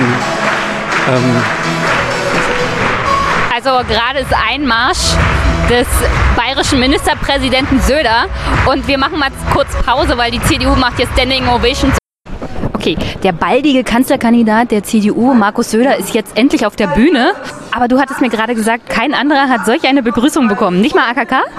also vielleicht habe ich es verpasst, weil ich die ersten 20 Minuten noch in der Schlange stand, um meine Akkreditierung zu bekommen. Aber nee, sowas habe ich hier noch nicht gesehen. Also nach dem Tag gestern und dem Tag heute, was würdest du sagen, womit beschäftigt sich die CDU Deutschland inhaltlich tatsächlich? Ich weiß gar nicht, ob das so eine inhaltliche Beschäftigung direkt ist. Ich habe eher so das ähm, Gefühl einer Partei, die sich so ihre eigene Position in der Gesellschaft wieder sucht.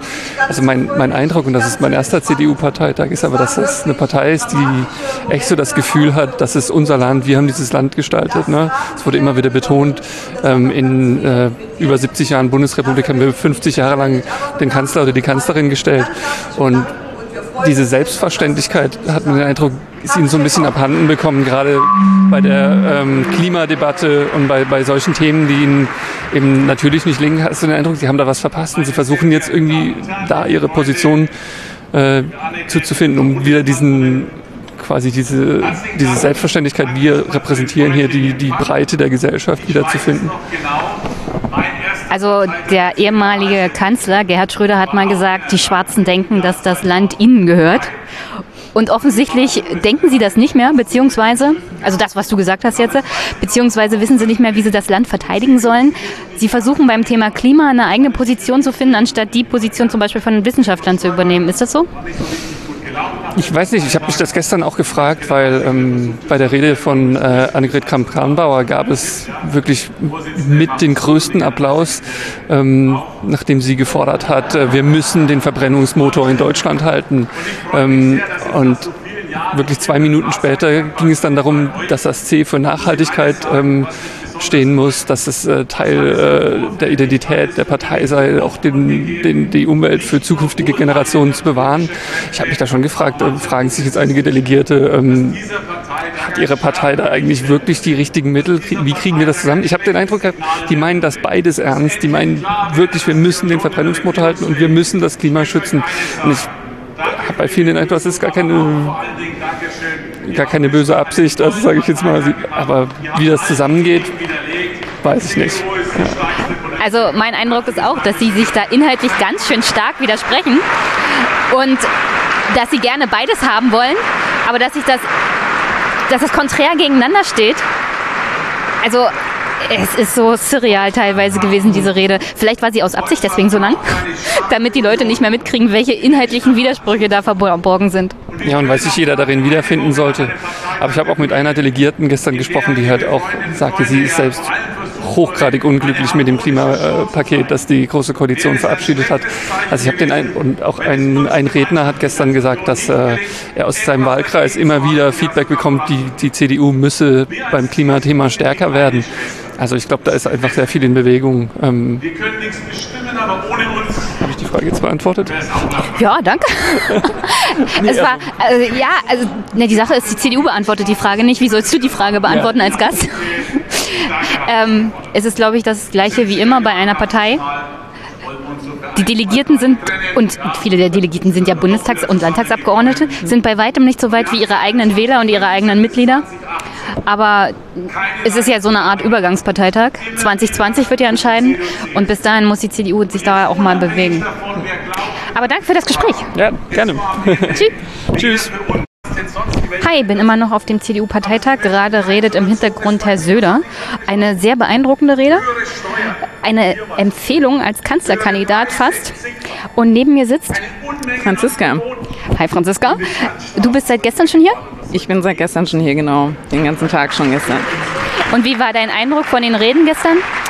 Also die Reden, ähm, die ich verfolgt habe, waren natürlich unter anderem die von AKK und ähm, also da muss ich sagen, sie hat, ähm, sie hat sich nochmal gerettet. Die Kämpferin ist auferstanden. Ähm, und ähm, Friedrich Merz habe ich natürlich auch angeschaut. Da waren ja auch viele hier im Saal. Äh, die Erwartungen waren hoch, war auch eine gute Rede, aber ich glaube, es hat sich gezeigt, die Stimmung ist jetzt wieder ein bisschen moderater. Ähm, also man ist nicht auf Kampf aus. Was nimmst du inhaltlich von diesem Parteitag mit?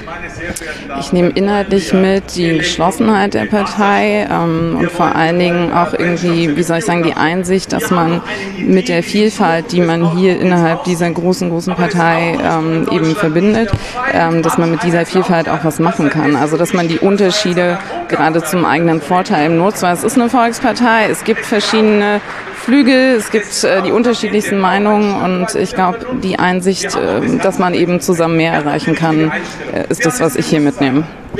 Die Kritik in der Presse äh, vor dem Parteitag war ja auch hauptsächlich, kam auch von anderer Seite innerhalb der CDU, dass man inhaltlich insolvent ist. Ähm, also da nochmal die Frage, wohin geht die CDU inhaltlich? Was sind die Antworten auf die großen Fragen in Zukunft, vor allem was ja jetzt auch sehr viele bewegt, das Thema Klima?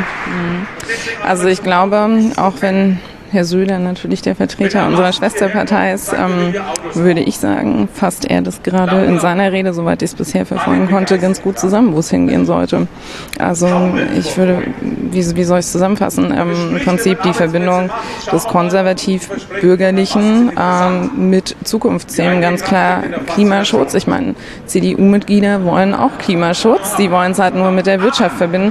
Das haben aber auch gestern, ich weiß gar nicht, ähm, äh, das haben auch viele andere hier betont. Also insofern glaube ich, ähm, ja, es soll einfach, also ich, man hat erkannt, wir müssen vorwärts gehen und wir werden uns nicht dem Wandel äh, versperren.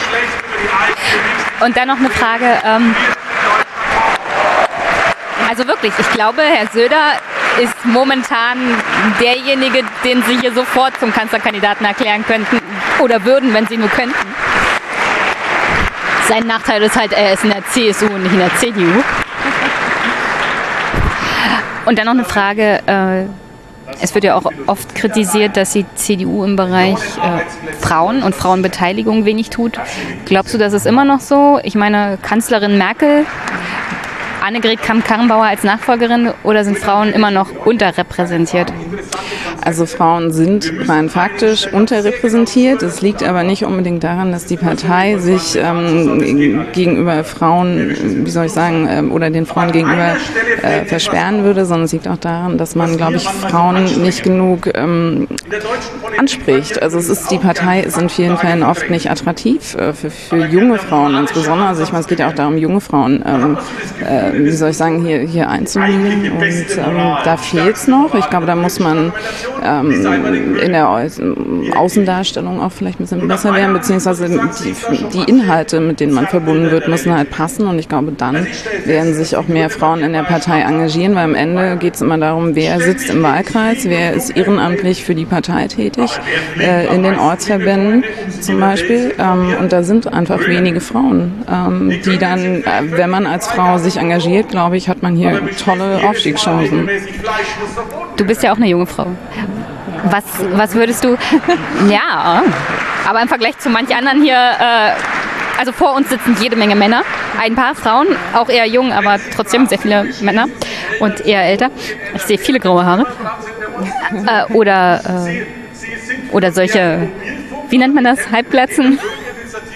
Diese Halbmonde oder Ja, genau. Also so Comb-Oberflächen würde Donald Trump wahrscheinlich sagen. äh, was würdest du sagen?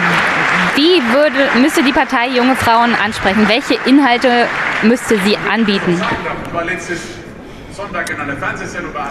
Ich glaube, man muss, ähm, wie soll ich sagen, also ich, ich weiß immer gar nicht, ob man so direkt ähm, Frauen bevormunden soll. Also wie, was ich damit meine ist, ähm, Frauen wissen, was sie wollen. Ähm, ich glaube, sie akzeptieren, wenn sie ähm, Parteivertreter sehen, die auch wissen, was sie wollen, wenn sie Identifikationsfiguren wie zum Beispiel Bundeskanzlerin Merkel haben, die glaube ich, also da kann ich für mich sprechen, viele junge Frauen an diese Partei herangeführt hat. Also ich glaube, ohne sie hätten wir hier deutlich weniger Frauen heute sitzen. Und ich glaube, wenn man, wenn man diese, wenn man die Inhalte, für die man steht, vernünftig kommuniziert und wenn man mit der Zeit geht, ähm, äh, dann, dann werden die Frauen auch kommen. Ja, kann ich nur bestätigen. Ich habe vorhin mit äh, zwei jüngeren Frauen gesprochen, die sind ganz begeistert von Angela Merkel. Ich glaube, viele in der Partei werden ihr dann noch ja, nachtrauern. Definitiv. Definitiv kann man auch sagen, wenn man sie mal abseits äh, der öffentlichen Auftritte erlebt. Ähm, es ist eine herausragende äh, Frau, das muss man einfach so sagen, die äh, viele hier in den Schatten stellt. Okay, dann noch viel Spaß hier und äh, ich mache mal Mikro aus, weil Herr Söder wird gefeiert.